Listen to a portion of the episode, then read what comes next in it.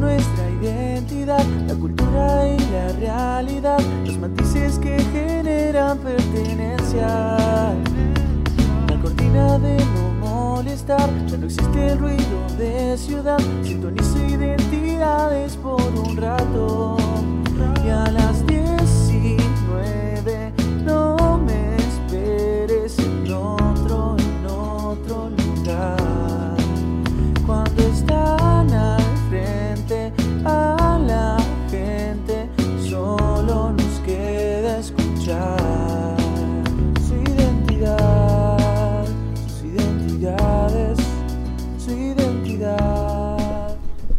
Bueno, buenas, ¿cómo están todos? ¿Cómo andan? Muy buenas tardes a todos. ¿Cómo estás, Lauti? Bien, bien, ahí en un ratito viene Adri, está, está preparando el mate. Literalmente en la cocina de la radio hirviendo agua para nosotros. Wow, qué, qué semanas, qué rápido que está pasando todo. ¿Sí? ¿Por qué? Porque, no sé, me acuerdo que fue... Cerrá tranquilo, cerrá tranquilo. Sí. Me acuerdo que fue ayer cuando, cuando di- dijimos de arrancar identidades. ¿Te acordás? ¿Te acordás? Y, hoy- y hoy estamos grabando con una, ma- con una camarita mucho mejor que, que la primera vez. Estamos muy contentos porque llegó la inversión, Eh. llegó la inversión a, Sí, a- identidades. Doble eh, micrófono tengo hoy. Así que, que, bueno, estoy, estoy muy contento, muy feliz. Sí. Agradecer a todos eh, los que nos están escuchando, eh, como siempre, a las 18.30. ¿Por. ¿Por dónde? Nos están escuchando ahora por mgradio.com.ar. También nos están viendo en vivo en YouTube. Si quieren, estamos en vivo en YouTube. O sea, Sí, sí. Eh, Eso muy importante, que quizás eh, es una cosa así mínima que, que te cambia un poquito a nosotros un montón, que es a toda esa gente que nos conoce acá por la radio, que, que nos escucha en vivo, si quieren, cuando puedan, cuando estén eh, muy eh, tranquilos, ponen Sí. Identidades el podcast en YouTube y, y se suman a, a nuestros suscriptores, que, que- que estamos cada vez creciendo más. Sí, sí, se nos pueden seguir en Instagram, en Identidades-el podcast, nos- se pueden suscribir a nuestro canal de YouTube, de Identidades el podcast, nos pueden escuchar en Spotify, pero bueno, nos Eh, siguen en Instagram y van a ver todo. Estamos muy contentos. eh, eh, hay mucha gente que, que nos está escuchando y, y- y es un poquito ese, ese debate lindo de que tenemos muchas preguntas para hoy. Hoy es un programa especial porque, como siempre, eh, viene una, un invitado a contarnos un poquito su historia. Sí, y es una invitada muy especial porque es una invitada que nos interpela a nosotros desde, desde lo personal, porque es la coordinadora de Relaciones Públicas de la UNLAM, que es la carrera que estudiamos nosotros. Entonces, es la persona que dirige todo en cuanto a la carrera que estudiamos nosotros. Nosotros tres, Adri, Lauti y yo, que estudiamos RP en la UNLAM, bueno, ella es la cabeza de la carrera. Así que, que nada, es, es, es Sí. un lindo día. Y también tenemos algunas sorpresas porque hay mucho, mucho para hablar, mucho para debatir, eh, para reflexionar. Eh, también vamos a, a- a saludar ahora cuando venga a, a nuestro amigo. Nuestro amigo Adri, que Sí. se- sacrificó los primeros minutos del, del programa. Gracias por el mate. Ahí está. Llegó. ¿Cómo estás, Adri? ¿Viniste para el mate? Mira, fíjate ahí, estamos. Tenemos todo. ¿Cómo están? ¡Upa! Acercate, acercate al micro. ¿Viste? Estamos directo en YouTube hoy. O sea, Hola gente, ¿cómo están? Estamos en directo en YouTube por primera vez en la historia de identidades. sí, recuerden que nos pueden dejar su comentario tanto en el vivo de YouTube como en la historia de Instagram o acá en MG Radio en el chat. Nos dejan su mensaje y lo leemos en vivo. Así que, bueno, estábamos contando a Adri de, de- de todo lo, lo que estamos está pasando con identidades. Ajá. ¿Cómo estás vos? Estoy bien, boludo. Bien, Estoy bien. estoy ¿Semana boludo. complicada? Hoy- semana complicada, semana complicada, pero hoy, hoy es un buen día. Pero sí, semana complicada. Arranqué la semana entrenando como el ojete. Todos los deportistas en el chat, incluso acá Lauti al lado mío, sabrá lo que es entrenar como el culo y Eh, sentirse como el culo después. En taekwondo también tenemos entrenamientos patéticos que te bajan la autoestima. Sí, existe Claro. esa, esa va- como ese equilibrio, ¿no? Entre relacionar un poquito ¿no? Eh, la autoestima y, y- y el deporte. ¿Sabes que sí? ¿Sabes Sí. que sí? Sí, Qué interesante tu totalmente. Sí, sí, sí. Yo creo que, que sí. Disculpen si me alejo del micrófono. Pero es verdad que a veces la, la autoestima de uno depende de cómo está rindiendo en lo que supuestamente es bueno, ¿no? Es como, si rindo mal, dejo de ser bueno. Los que definitivamente no están rindiendo bien son los jugadores de Boca. eh, que nada, es, es, es muy, muy fea la realidad que, que está pasando sí, sí, Boca. sí. eh. La realidad de Boca, la realidad de Independiente. Está Buen entre tiempo ahora, Boca. Sí, Sí, va perdiendo 1-0 contra San Lorenzo. Estamos viéndolo acá eh, en, en Identidades. Eh, así que, que nada. Tenemos ESPN Premium. No lo sí, puedo creer todavía. Sí, ¿eh? sí. Es como. como... Bien, bien. Qué, ¿Vos, Mati, qué cómo calidad estás? MG Radio, eh. Sí, Back sí. Fútbol. Yo estoy re bien. Ayer justo tuve un buen entrenamiento. ¿Sí? Sí. Mati. Que, era- que fue mi cumpleaños ayer. Mati mantuvo su autoestima en su día de cumpleaños. ¡Feliz cumple, Mati! Gracias, Vamos, chicos. un feliz cumple. Igual sí. Me salvaron ayer. Ayer Lauti que cursamos juntos hizo que me cantara feliz cumpleaños toda la, la clase. Me dio una re vergüenza. Eso pero te iba a decir. ¿Cómo te sentiste? ¿Cómo Y fue yo- esa mirada de todos? Yo estaba re dormido, casi ni desayuné y me tenía que sacar las zapatillas para la clase de ayer. Es una clase de expresión corporal. Sí, sí, sí, vos la cursaste igual. Sí, ya la cursé, ya la y cursé. era descalzo, entonces estaba como sacándome las zapatillas y ahí todos me cantaban feliz cumpleaños y no entendía nada, pero... Es que todo nace de algo, una anécdota que, bueno, en su momento no fue anécdota. Eh, en su momento no fue anécdota, sino que fue algo feo en realidad. Una, ma- algo malo mío, un error. A ver, a ver, a Está ver. divertido. Ahora me, Me de despierto una risa. mañana. Me despierto una mañana. Yo soy una persona muy colgada con los cumpleaños, con las fechas. eh, me, me cuesta, ¿no? Te Sí. cuesta. ¿Te cuesta Las las fechas patrias acordarme. no, igual. Las fechas patrias no, pero los cumpleaños en sí sí es como que a veces vivo tan apurado, no sé si les pasa a ustedes también, que nunca me detengo a, a- a pensar en, en- en qué fecha es. Sí. Como que me levanto el día y no sé si es 10, 11 o 12. Bien, sí, pasa. Sí. Bueno, nada, conclusión, me, me despierto una mañana, voy a la facultad. Hasta acá no hay nada raro, ¿no? Lo, lo saludo a Mati, Mati que está acá a la derecha, lo están viendo Sí. todos eh, desde el estudio, Hola. mi mejor amigo. Bueno, ay, no lo puedo. Estamos la cámara. Me, me conto y me pongo mal. Tenemos boludo. tres- cuatro cámaras en este momento, Eh, por favor. bueno, nada, eh, como siempre, lo, lo saludo. Es más, hay un grupo en el medio que le dicen tipo, che, Mati, feliz cumple, no sé qué. Yo digo, che, mirá, te están boludeando y se lo muestro. Algo así, porque había 300 mensajes en el, en el chat. Yo digo, ¿qué le pasó a este que me está mostrando eso? Pero bueno. Bueno, a todo esto, claro, yo veo que Mati estaba como más raro, ¿no? Como Tipo, estaba estaba raro. como me miraba y me... Entonces, bueno, vuelvo a mi casa. vuelvo a mi casa y me, me fijo, ¿no? En la, en, en la fecha y era el cumpleaños. No. Y- y yo- ¿Dónde te fijaste? Claro, no. O sea, lo primero que hice fue... Se fijó la fecha, menos mal. No, no, no, debo, es peor aún, es peor. O sea, me fijé, ¿sabes dónde? ¿Dónde? En Instagram, claro, me fijo ahí en Instagram que era el cumpleaños. Qué boludo. No, no podía creer. Te olvidaste del cumple Claro, de tu lo- mejor estuve amigo. toda la mañana con él. Estuve toda la mañana con él y no le dije feliz cumpleaños. Qué boludo. Y eso fue fue fue raro, fue difícil. Sí. Me acuerdo que, que, que- sí. Sí, no, la verdad, me- estaba también otra otra chica que cursaba con nosotros que, que era amiga nuestra, tampoco se acordó. Es que pasa que esa, ese día dije, a ver, voy a hacer una maldad, no voy a subir a Instagram ninguna historia, tipo no resubí ninguna historia, a ver qué pasa. Entonces, como no resubí, nadie se acordó y, y- y caemos un poco también en lo que queríamos hablar hoy de las redes sociales. Sí. Ah, en eso. es Porque verdad. yo el año pasado, hasta las, no sé, hasta el mediodía no resubí ninguna historia para ver quién se acordaba y quién no. Lauti no se acordó. Exactamente. Ah, la- Adri no me conocía. Ahora este año resubí a la, a la mañana cuando me levanté, empecé a resubir las historias y me empezó a saludar todo el mundo y fue re lindo. La gente me quiere igual, resuba o no resuba. Pero de una forma te saludan y de la otra no. ¿Qué pasa ahí con las redes sociales? ¿Qué tanto influyen las redes sociales en, en- en el día a día nuestro, no? La verdad. Ah, bueno, perdón, estaba alejado del micrófono, gente, ahí está. la verdad es que esto me trae a un punto que es que una vez escuché en una frase de una película, yo soy muy peliculero, como pueden ver, siempre Sí. traigo frases de series o películas.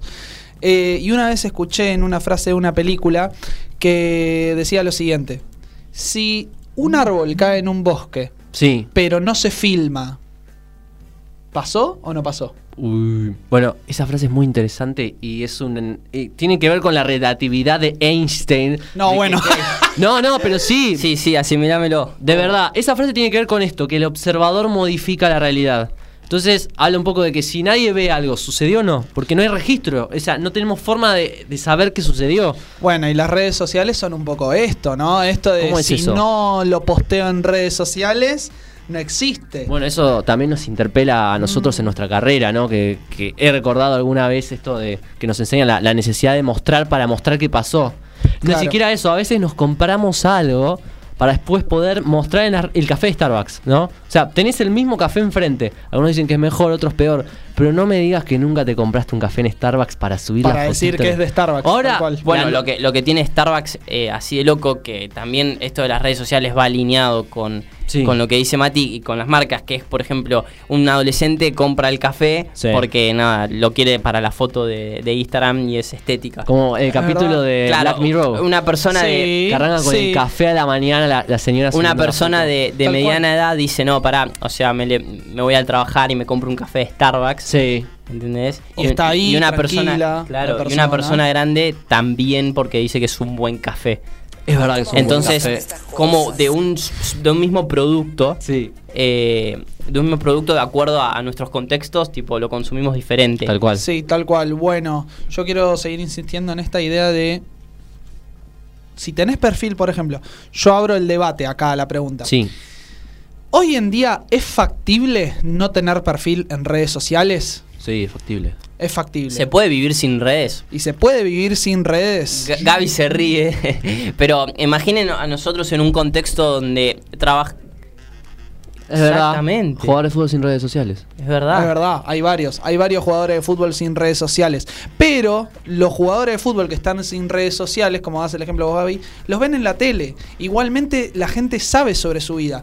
Vos si no tenés redes sociales, un joven, un Sí. joven de nuestra edad, estudiante, que no tiene redes sociales, no pasa a ser un anónimo, ¿es bueno o malo eso? ¿Y en qué medida cada, ¿Qué cada cosa? yo? ¿Es bueno ser anónimo? Me hace acordar necesitamos un poco de la atención que nos dan las redes? Me hace acordar a ponerle las ventajas de ser invisible. Uh, sí, no- qué, qué buena buen- película. Qué buen libro. Bueno, Eh, yo vi la mismo. película. Sí, bueno, ¿eh? ¿ves? Eh, señor película, señor Leo libro. libros. Sí, igual ahora estoy viendo más películas que libros, la verdad. Pero sí, es una hermosa historia, libro, película, y, y hablaba de, de las ventajas de ser anónimo. Un chico que no, no tenía vida social en el colegio y, y su ventaja básicamente era que él podía ser quien quisiera porque como que nadie lo iba a juzgar. Ok. Pero bueno, y otras cosas más, ¿no? Que, que muestran ahí que en realidad el chico estaba, estaba bastante Perfecto. deprimido, que no tenía amigos. Es verdad, bueno, justamente, si bien nadie te juzga, nadie Sí. te apoya, nadie Bueno, pero está para vos en no necesitamos redes sociales para tener amigos, ¿o sí? Mm, puede ser que sí, puede Eh, ser bueno, que es no. difícil. Por ejemplo, eh, también todo lo que pasó con la pandemia. Bueno. A mí eso me mató, ponele. Bueno, El, mucha el- ge- el- el relacionarme con amigos con redes sociales. Yo soy una persona que las redes sociales no la, no la uso para, eh, tipo, Sí. vincularme con amigos. A mí lo que me mató de eso fue los jueguitos. Porque yo Ah. tenía redes sociales, era bastante activo dentro de todo, pero no jugaba juegos. Y un grupo de amigos que tenía, que quería mucho, eh, se relacionaba solo jugando juegos. Y estaba buenísimo porque les gustaba toda la vida y, y- y les pintó relacionarse con eso y mantener una vida social en base a jugar juegos. Pero yo no tenía, no tenía los juegos ni la capacidad de la computadora para jugarlos. Y medio que me, me perdí de muchas experiencias de amigos por no El, poder jugar el juegos. famoso Among Us. Sí, no, la Ah. Among Us no jugaba en celu, pero no, el Fortnite, ponele. Bueno, ¿sabes cuántas personas Pero pasa, pasa, es verdad. cuántas personas usan las eh, redes sociales? Eh, ¿Cuántas Chico Indec? ¿Tenés el dato? Tengo. Chico, Chico Indec. El Chico Indec, le vamos a decir. Chico Indec. Tira a ver. ¿Cuántas personas usan las redes En el, sociales mundo, en el mundo? ¿cuánta gente está conectada en la globalización Mirá, que vivimos hay ahora? 8.000 Y la millones de persona, personas. la persona con más seguidores en Instagram del mundo es Cristiano Ronaldo, ¿sí? Y que tiene, si no me equivoco, como 800 millones de seguidores. Así Sí. que vamos a decir mil millones de personas. Bueno, estuviste cerca. De los Eh, 8 mil millones, ¿cuántas tienen redes? Lo que, lo, lo que dice el dato son usuarios creados. Claro, usuarios es decir, obvio. la tecnología termina afectando a mucha más gente de lo que son los usuarios, ¿me entendés? Porque hay Sí. gente que la influye la tecnología y no tiene un usuario. 4.620 millones de personas. Ah, no, no más. estuve cerca, me quedé a 3 mil No, millones, Lauti. claro, pero, La, pero casi la mitad de la, un poquito más de la mitad de la población del mundo tiene redes sociales. la mitad de las personas. Eh, queremos saber, antes de meternos en el tema de hoy con la invitada, si, si, si a ustedes les atra- atraviesa ¿no? la, la, la, sí. la ¿Qué, tecnología. ¿Qué relación tienen ustedes ¿Qué con las cosa redes que hacían por en los comentarios. Hablamos de la de, de cosas como por ejemplo, no sé, las las cámaras que, que sacaban como Kodak, por Sí. ejemplo, Sí, ¿no? sí. Que o antes boludo, no había celulares y estoy hablando no hace estoy hablando 20 años, ¿sabes? Un poquito más, pero sí. Y hoy en 25 día años. pensás, ¿y qué haces sin un celular? Donde tenés absolutamente todo, donde trabajás, donde te comunicás, Bueno, donde te yo empecé el secundario sin tener internet en el celular, ponele. Claro. Una locura, pero antes no todos elegían pagar el plan de celular. Bien. Exacto. Porque algunos con el mensaje de texto, o sea, y, y Se pasó arreglaban. ocho años, o sea, Me quiero meter en, en un tema polémico Sí. que va relacionado con lo que dice Mati. Nosotros fuimos una generación que crecimos con las redes sociales. Sí, O sí. sea, fuimos como evolucionando eh, con, con, con- Con el evolucionar de las redes, sí. Sí. Y hoy en día siento que hay como, hace bastante tiempo, pero un cambio en el paradigma de, la, de cómo se comportan, nos comportamos de acuerdo a las redes sociales. Ok. cual. ¿Qué tan de lo, qué tanto lo que somos en, en persona, qué tanto lo que somos realmente eh, somos en las redes sociales? ¿Qué somos en, en la vida real como nos mostramos en las redes o existe una eh, una manera de mostrarnos falsa o diferente o no creo especial? que. Mira, desde el punto de vista de que nunca vas a mostrar cuando vas al baño. bueno, hay gente que lo hace. nunca Hay vas gente que lo hace. Sí. Bueno, las fotos en el baño. Bueno, sí. eh, yo diría que en un 100% es imposible. Imposible. Sí es verdad que el- todos tendemos a mostrar lo que más nos gusta de nosotros, nuestra mejor versión. Y eso lo hacemos todos. Y eso es real al Yo- fin y al cabo. igual. Sí. Yo en una, eh, en una época me quería como sincerar y por ahí mejores amigos de Instagram, viste, te contaba una anécdota triste ahí. Pero hasta eso, eso lo hacíamos con un fin de, de- sí, generar empatía. Exacto.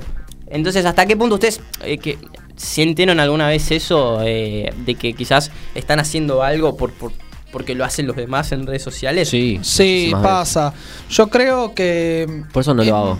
Ok, yo creo honestamente que es más lo que lo que se muestra a propósito en redes en el sentido de decir muestro esto porque es parte de la realidad que quiero mostrar Sí. De lo que en realidad la persona es. Por ejemplo, yo a propósito quiero mostrar que estuve en el gimnasio, pero por ahí fui una sola vez ¿Y en por la qué semana. mostrás que vas al gimnasio? No, es una forma de decir. La verdad no subo fotos en el gimnasio. Ok, Pero es una forma de decir. Pero por ahí fui una sola vez en la semana. Pero la gente que ve la historia dice, ah, mirá, entrena. Sí. Entonces yo lo que veo es que mucha gente por ahí utiliza las redes para mostrar, como vos decís, Mati, la mejor versión de uno. Sí. Pero a su vez deja detrás un montón de cosas. Yo creo que las redes sociales no es un para nada un fiel...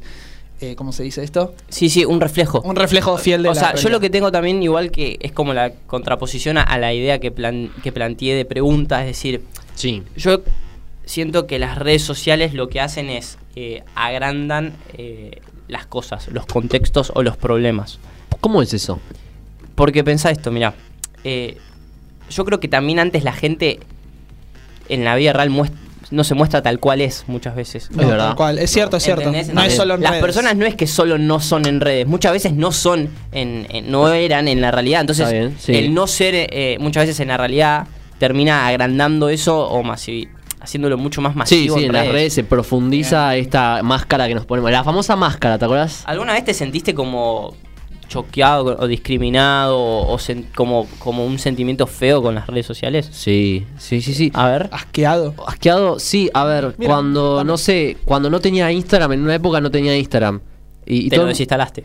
No, no, no, eh, todavía no me había comprado celular que, te, que aceptara Instagram. Y me re perdí de algo, ponele ahí. Pero, pero, no sé si me ocurre algún momento, sé que hubo, pero no se me ocurre así eso de discriminado. Si no me sentí más bien como que no veía algo, ponele el fenómeno Gran Hermano, lo miraba en Twitter y decía esto no me representa. No tengo nada en contra de Gran Hermano, pero es como que dije, o sea, me sentí como que a veces, ahí está, algo le gusta a todo el mundo. Y, y en las redes vos ves a todas las personas que le gusta, pero no ves a la gente que no le gusta. Ok. Entonces ahí te sentís distinto y en realidad eso no es así. Bueno, entrando un poco con, con lo que estudiamos nosotros, hay una teoría que se estudia en relaciones públicas que se llama espiral del silencio. Ok. Y la traigo acá al programa porque es muy Uh. interesante y es fácil de comprender. El espiral del silencio se basa en que eh, vos, por ejemplo, estás en un grupo de gente Sí. ¿Sí? Estás en un grupo de gente y lo que opine la mayoría, por descarte, puede llegar a ser lo que opines vos. ¿Por qué? Porque tenés miedo de contradecir o eh, el contradecir lo que opina la mayoría puede llegar a generar rechazo, puede llegar a generar exclusión y el espiral del silencio es que justamente te quedas en silencio Sí. para no sentir ese rechazo, para no sentir esa falta de afecto por, eh, por el grupo que está presente. si yo te digo esto, por ejemplo, Mati, Sí. y si hoy en día también esa gente que es diferente tiene, mediante las redes sociales, una cercanía y una manera de conectar con esa gente que también siente lo... Por ejemplo, Sí. una persona que... eh, Le gusta el, el que no iba eh, al igual que la regla, ¿no? De, de lo que hacía en ese un momento. y no- fanático de los bolos, y ponele. no existía ponerle las redes bowling. sociales. Sí. Eh, en- antes no tenía la forma de. Claro. Ahora de puede entrar al club de Facebook, puede entrar al club de Facebook de fanático del, del bowling y organizar torneos por internet. Por ejemplo, ¿qué, ¿cómo era? A mí me da intriga. ¿Cómo era toda esa gente que. Pasa que por ahí esa gente, por ser tímida, digamos, o por haberse sentido rechazada, por ahí no tiene ganas de buscar en Facebook si hay un club de bowling. Ok.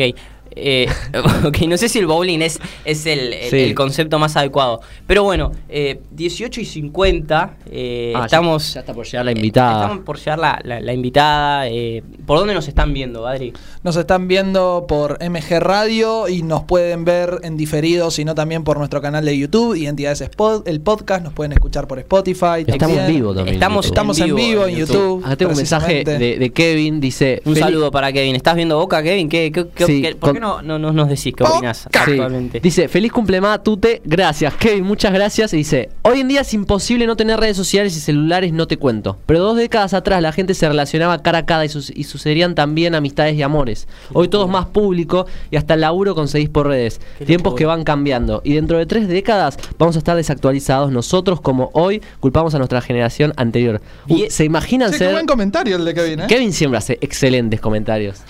Es Ah, un grande. Sí, la verdad que sí. Y, y se nota, la verdad, que por, por cómo habla, por cómo nos dice, que tiene, tiene una linda formación. Igual Eh, nos contará Kevin, él. te mandamos un, un abrazo, gracias por, por, por tus comentarios. Igual quiero esperar el de Boca, eh, lo, lo- lo voy a archivar acá, fijar entre todos los que nos envían para, para contestarlo, porque lo estamos viendo acá y estamos medio mal con, con- con los chicos. No, yo estoy bien, yo estoy contento. ¿Cómo El- no voy a estar contento de que pierda bueno, Boca? Es Soy de antiboca, es antiboca. Bueno, es ahí antiboca, está, soy antiboca, soy Vos me habías antiboca. preguntado, eh, yo me da mucha paja tener el LinkedIn bien. No lo termino de entender.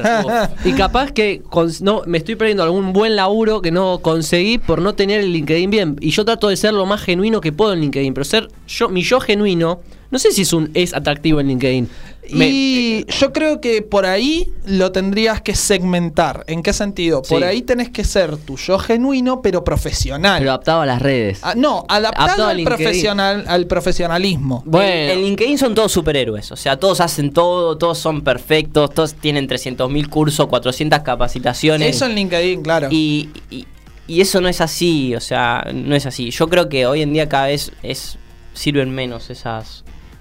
Vos decís- A ver, escuchen A ver. esto, escuchen esto. hoy Tira, en día... tira, me- me- me- perdón, perdón que te interrumpo, pero me Tiro gusta cómo, cómo Lauti tira un facto, tira una bomba y queda. Queda ahí, no la explica. Te tiro la pregunta porque no tengo la verdad, pero sí entiendo que hoy en día, por ejemplo, en LinkedIn o en aplicaciones donde se busca por, para trabajo, Sí. ya está totalmente saturado eso. Y es como Sí. que todo el mundo ahora, lo que se está empezando a usar ahora, lo que está empezando a pasar, es que se dejaron de usar las redes sociales como a- para amistades, para, para boludear. Y se empezaron a usar para trabajar. Sí, bueno, y vos- eso es lo que está pasando con todos los invitados que vienen a este programa. Eso es lo que está pasando con, con, con los jóvenes y La mitad, por lo menos, de, esos- de los estudiantes de Relaciones Públicas y Comunicación so- Social hoy en día. No, no, hoy en día trabajan de Community Manager. La Ah, mitad de la carrera oh. trabaja de Community Manager. En Comunicación Social también. Gracias. Ahora, hay una, una forma eh, adecuada de, de mostrar y, y empezar a usar esos espacios, porque, claro, la gente dice, no, pero yo quiero, eh, quiero usarlos para reírme, para boludear, y hoy en día el mundo está girando hacia eso, por eso cuando es una manera de mostrar tu trabajo, Sí. y es una manera de conseguir trabajo, Instagram, Facebook, TikTok, Sí. Twitter, ya no hace falta, ya no sirve LinkedIn, en LinkedIn... eh, hoy en día no podés mostrar un trabajo en LinkedIn porque los algoritmos son mucho más difíciles, el currículum es mucho más específico. Ahora en Instagram tenés la puerta abierta para preguntarle y mandarle un mensaje a quien Bueno, quieras. pero no hay una, una pérdida de lo genuino acá. Perdón, porque si en, si en las redes. ponele- Siempre en las redes hay pérdida de los genuinos. Bueno, entonces, si todo es cada vez más virtual, que lo comparto, yo, yo lo utilizo, ¿no? Pero no estamos como eh, superficializando las relaciones humanas. Y mira, yo creo que bastante, bastante que sí. Yo creo que las redes sociales justamente hacen eh, que el ser humano superficie. ¿Cómo dijiste? Superficialice. Muchas gracias. A la mierda. A, la- a las relaciones. Porque básicamente es, es lo que es lo que mostrás, es lo que sos. Sí. Supuestamente. Pero no. Hay muchísimo más. Hay muchísimo más. Y a mí lo que por ahí no me gusta de las redes, y te lo dice un tipo que usa bastante las redes, Sí. es que justamente causa que la gente se quede con un concepto, con una idea que no es todo lo que sos, se queda con una idea superficial. Ahora, y, y si. Y- O sea, y o yo- sea, perdón, capaz soy un tipazo y como no lo puedo mostrar en las redes, me pierdo de que alguien sepa que soy un tipazo. O, o hacer un amigo porque ser. en redes tengo pinta de tonto, ponele. Pero, Puede piensen, ser, claro. pi- pero piensen que también hay gente que, por ejemplo, tiene muchos problemas para relacionarse y en las redes y en mostrarse de una manera que le gustaría hacer, encuentra su, su manera de despejarse. O sea, sí, eh, tampoco, y acá es otro problema, porque es una contraposición a lo que esto- estamos diciendo y es como que todo el tiempo salen distintas eh, alternativas y, en fin, ¿cuál es la conclusión? ¿Cuál es pero la conclusión? eh, ¿Hace falta una conclusión? ¿Hace falta una conclusión? No, lo sé. Yo creo pero- que hay que dejar abierto al pensamiento. Ok.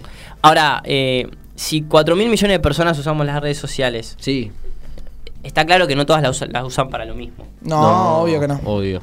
Eh, me, me hace ruido el hecho de, de que haya gente que simplemente quiere ser otra persona en las redes y punto. O quiere mostrar la parte linda de su vida en Mm. redes.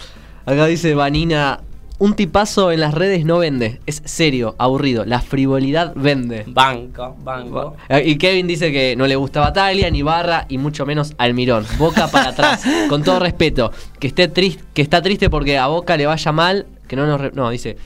Que esté triste porque Boca, bueno, no sé, pero que no nos representa este Boca, dice A Kevin. ver, a Lees muy bien, Mati. A ver, con todo respecto.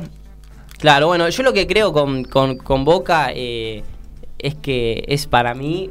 Es inentendible, es como inexplicable. Lo, Boca es como el país, es Boca es la, la Si argentinidad. a Argentina ¿entendés? le va mal, a Boca le va mal. Claro, es, eh, están alineados, hay una cosa. Argentina le está yendo bien. Ganamos el mundial. No, no, Claro, pero no, claro. pero no. Futbolísticamente. Sí, sí. Sí, sí, Boca excede de- del fútbol para mí. Es una forma de vivir, ¿no viste que.? No, es un montón lo que estoy escuchando. ¿No viste que dicen, eh, no sé, más bostero que. Y, y empiezan a tirar datos como random. No sé si lo viste a Pablo Carroza que tira más bostero que, no sé, vacacionar en San Bernardo. Sí, más sí. bostero que. y es como una. no, es, no es muy bostero vacacional. en San Bernardo, y, pero- y bueno, nada, eso. Y, na- y nada, eso. Quedamos eh, en, En eso las que- redes, que en las redes.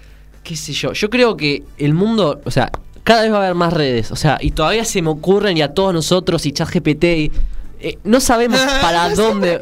Me gusta como Mati siempre sale con chat Ah, sí. Es como. Sí, Estás- estás lo- lo enamorado tiene- por- Lo tiene como mensaje clave. Sí, no como- sé, es una relación de amor-odio. Igual ya le encontré sus errores, pero bueno, no importa. No, bueno. No, no, sí, sí, no, no sirve, por ejemplo, para pedir instrucciones de programas. Inven- le inventa funciones, les pregunto, ¿qué cómo puedo hacer esto? Y te dice, andate al menú y, hace- y tal opción. Y no existe esa opción. Yo el otro día. Sa- ¿Saben que le pregunté a ChatGPT el otro día? ¿Cómo ser feliz? No, no, no. Yo le pregunté. Yo sí. ¿Cuál es el mejor jugador de la historia? ¿Y qué dice? de fútbol. Me dice.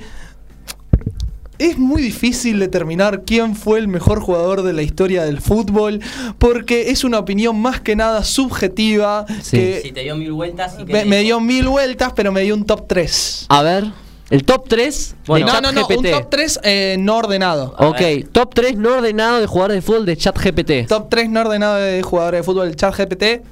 Messi, Pelé, Maradona. Bueno, Ese, ok. Bien, ahora yo le pregunté quién e- y Dos de esto, tres. eh, le pregunté quién era mejor si Boca o River, cuál era el club más grande del país. Sí. Se lo pregunté, viste a ChatGPT. Y acá eh, se va a dar polémica. Espero que el CEO de ChatGPT no, no haya inferido, pero eh, básicamente lo que dijo es: primero te hace un breve resumen, como lavándose las manos de lo que va a decir, como Sí. diciendo, bueno, eh, no, esto puede ser subjetivo, que no sé qué, pero dada la cantidad de copas, historia, eh, instalaciones, trayectoria, bla, bla, bla, el club más grande de la Argentina es River Plate. Obvio. ¡No! Fue como, ¿qué Sí, sí, obvio. River es el más grande. Y No, de- no. eh, primero que nada, la historia de River es apasionante. Ah, tipo, no, No, una historia no, del club, no, cómo se Es para fundó. otro programa. boludo. Tengo, los, tengo las enciclopedias de la historia de River, es una locura el cambio de cancha. de La, la historia argentina evolucionó junto a la historia de River. Bueno, también la de Bueno, Boca, pero eh, sí, estamos. Die- 19 horas. 19 horas, estamos en vivo 19 en. YouTube, estamos en MG Radio, nos pueden dejar su comentario acá, eh, los vamos a leer, los vamos a escuchar en las historias de Instagram. Está llegando nuestra invitada ahí, estamos en eh, acomodamiento acá en el estudio. Sí, sí. Eh, pero lo que quería cerrar, mi conclusión, cada uno va a poder dar la suya en cuanto a las redes, es que visto que las redes están para quedarse, y visto que trae inmensos beneficios, pero también trae esto de, de la distancia y la, la de que no sabemos con quién estamos hablando porque todo es medio falso en las redes. Va a ser muy importante que si vamos a seguir utilizando redes, podamos ser cada vez más genuinos para que las redes nos sirvan, pero no, no arruinen los vínculos entre las personas, que podamos de alguna forma ser nosotros mismos en las redes. No sé qué opinan. Y mira, no puedo opinar porque no tengo el micrófono. No, se te, se te escucha, ¿verdad? Tranquilo. No tengo que el micrófono cerca. está, está todo para vos ahí. No tengo nada cerca. Sí. Ahora sí, muchas gracias. No, mentira, todavía no. ¿Ahora sí? ¿Se me Sí. escucha? Sí, sí, sí, ¿Estamos? sí. Bien, hermoso. No, les decía. les decía, yo opino que hay que tratar de ser en las redes la versión más fiel de nosotros mismos. Y está perfecto usarlas quizá para la frivolidad, para el entretenimiento. Eh, sin embargo, no hay que olvidarse que somos más que lo que mostramos en redes. Por favor, gente, somos mucho más que eso y que la gente no se quede con la primera impresión porque no es la 100% fidedigna, no es la 100% real. Ok, bien. Bien, bien, banco, banco, banco. ¿Bancamos? ¿Banken Sí. jet? Bancan Chat. Che, tengo, ¿Banken jet? tengo acá una pregunta. Gracias, Gaby. Muy buena que salió de Marilyn. Marilyn, nuestra, nuestra super compañera de, de Sí. facultad. ¿Cuántas materias que me tocó cursar con Marilyn? Una genia. Sí, pregunta. Pregunta personal. ¿Se puede, aprovechando a la invitada también, por qué eligieron las relaciones públicas y qué de positivo encuentran en la carrera? Esta es para vos, Adri. ¿Quién responde primero? Vos, vos, vos que estás ¿Respondo preparado. yo? Sí. Ok, ok, ok. A ver. Yo creo. Sí. No, mentira, yo creo no. La, la cosa es así. Yo elegí relaciones públicas porque primero quise probar con marketing y, y la facultad estaba cara. Entonces digo, "Uh, bueno, ¿cómo, ¿cómo resuelvo esta cuestión, no? Entonces dije, bueno, busco mi segunda opción, porque lo tenía como segunda opción, que es relaciones públicas. La busqué, decía un LAM, la universidad ya la conocía. Entonces dije, ya está, soy yo. ¿Y qué veo de positivo en la carrera? Que es mucho más abarcativa que marketing y que tiene muchísimos ¿Qué más cosa? puntos de vista. ¿Eh? ¿Qué cosa? ¿Qué encontrás? Ah, eso, que es mucho más, mucho más Ah, abarcativa sí, que marketing. eh, y que siento que tiene un punto de vista muchísimo más humano. Ok. Humano, sí, mucho menos económico y eso me encanta. Bueno, qué lindo, Sí. qué lindo. 19 Sí, acá. y 2. De acá manejás el sonido. Sí. Tranquila. Te están, te están viendo de allá, de allá, de acá adelante. De todos eh, lados. o sea, de Sí. todos lados. Eh, Bienvenida, Melody, al programa. Bienvenida. Muchísimas gracias por haber venido. ¿Cómo están? Bien, bien. Bien, Vamos bien, acá. Venía escuchando. Ah, estábamos Ah. haciendo un popurrí para. diciendo. Qué bueno. Estábamos gracias. haciendo una anticipación. Bueno, nada, agradecer primero eh, Sí. por contestar el mensaje, por venir a compartir un ratito acá con, con nosotros. eh, Un placer conocerte también, Es que verdad. También, hemos ¿cierto? escuchado hablar tanto de vos Uy, en sí. todas las que bien. materias. Esperemos que bien, ¿no? Hemos escuchado hablar de vos, también te hemos visto venir a hablar en los principios de cursadas a las aulas. Sí, sí. Sí. Eh, bueno, nos están escuchando acá por MG Radio. Gracias Sí. a todos los que también están bancando, como siempre, en YouTube. Eh, bueno, ¿quién es Melody? Y no hay mejor. eh, no sé, creo que la, la mejor manera es preguntárselo a ella, Sí. ¿no? Sí, precisamente. Tenemos la, la definición, pero. Sí, tenemos acá abierto el perfil de LinkedIn. Que To- estábamos justo que es hablando una de de eso, Hablando ¿viste? de LinkedIn, Eh, dije, me sentí mal. con. Eh, ¿Te podrías, eh, no sé, contarnos un poquito quién sos? ¿Qué O sea, haces? Sacando de, de, de- de lo, de lo que está escrito, ¿no? De lo que está escrito, muy bien. Bueno, primero eh, agradecerles, obviamente, por la invitación. No hace falta, digo, eh, agradecer la- la- el, el mensaje y demás, sino todo lo contrario. La verdad que cuando me enteré que estudiantes nuestros estaban haciendo un proyecto como este, dije, obvio que hay que ir. Digo, eh, está buenísimo ver a, a- a los estudiantes, ¿no? De repente haciendo algo propio y, y- y encarándolo, digo, y aparte a veces hay como una remotivación al principio, sí, vamos a hacer un podcast, digo, y después es como Sí. claro. sostenerlo, ¿Cómo lo mantenemos? Una cuestión difícil. Eh, así que en primer lugar, eso, felicitarlos también, ¿no? Por, por este proyecto. Eh, es difícil a veces, ¿no? Describirse. Sí. A veces a mí me pasa eso, que te dicen, bueno, pero me pasaba mucho con respecto a la, a la profesión, que me decían, ¿qué estudias? Relaciones públicas. Qué lindo, ¿y qué hacen? Claro. Es como un... eh, suena hermoso, pero no sé muy bien qué es. A veces me pasa cuando hablo con los estudiantes que me dicen, yo todavía no sé lo que vamos a hacer. Eso me preocupa. a veces. Sucede, El, el que es un, cómo es un día a día, ¿no? Después de hasta RP1 uno no sabe Es- mucho. Es, difícil a veces describirse. Eh, generador de vínculos, creo que es un- una Sí. buena Wow. descripción Bien, que podría aplicar pero- como, sí, muy, muy resumida, Claro. obviamente, pero creo que Aplica. eso, ¿no? Esa, esa cuestión de poder generar vínculos muy mal, eh, quizás muchas veces muy mal definido desde esta cuestión de qué son los RPPs para todos, ¿no? En, general. Pero bueno, no nos vamos a meter en, en- en las- los problemas o en las polémicas. Pero, Ah, ¿no? En los desafíos, Los- ¿no?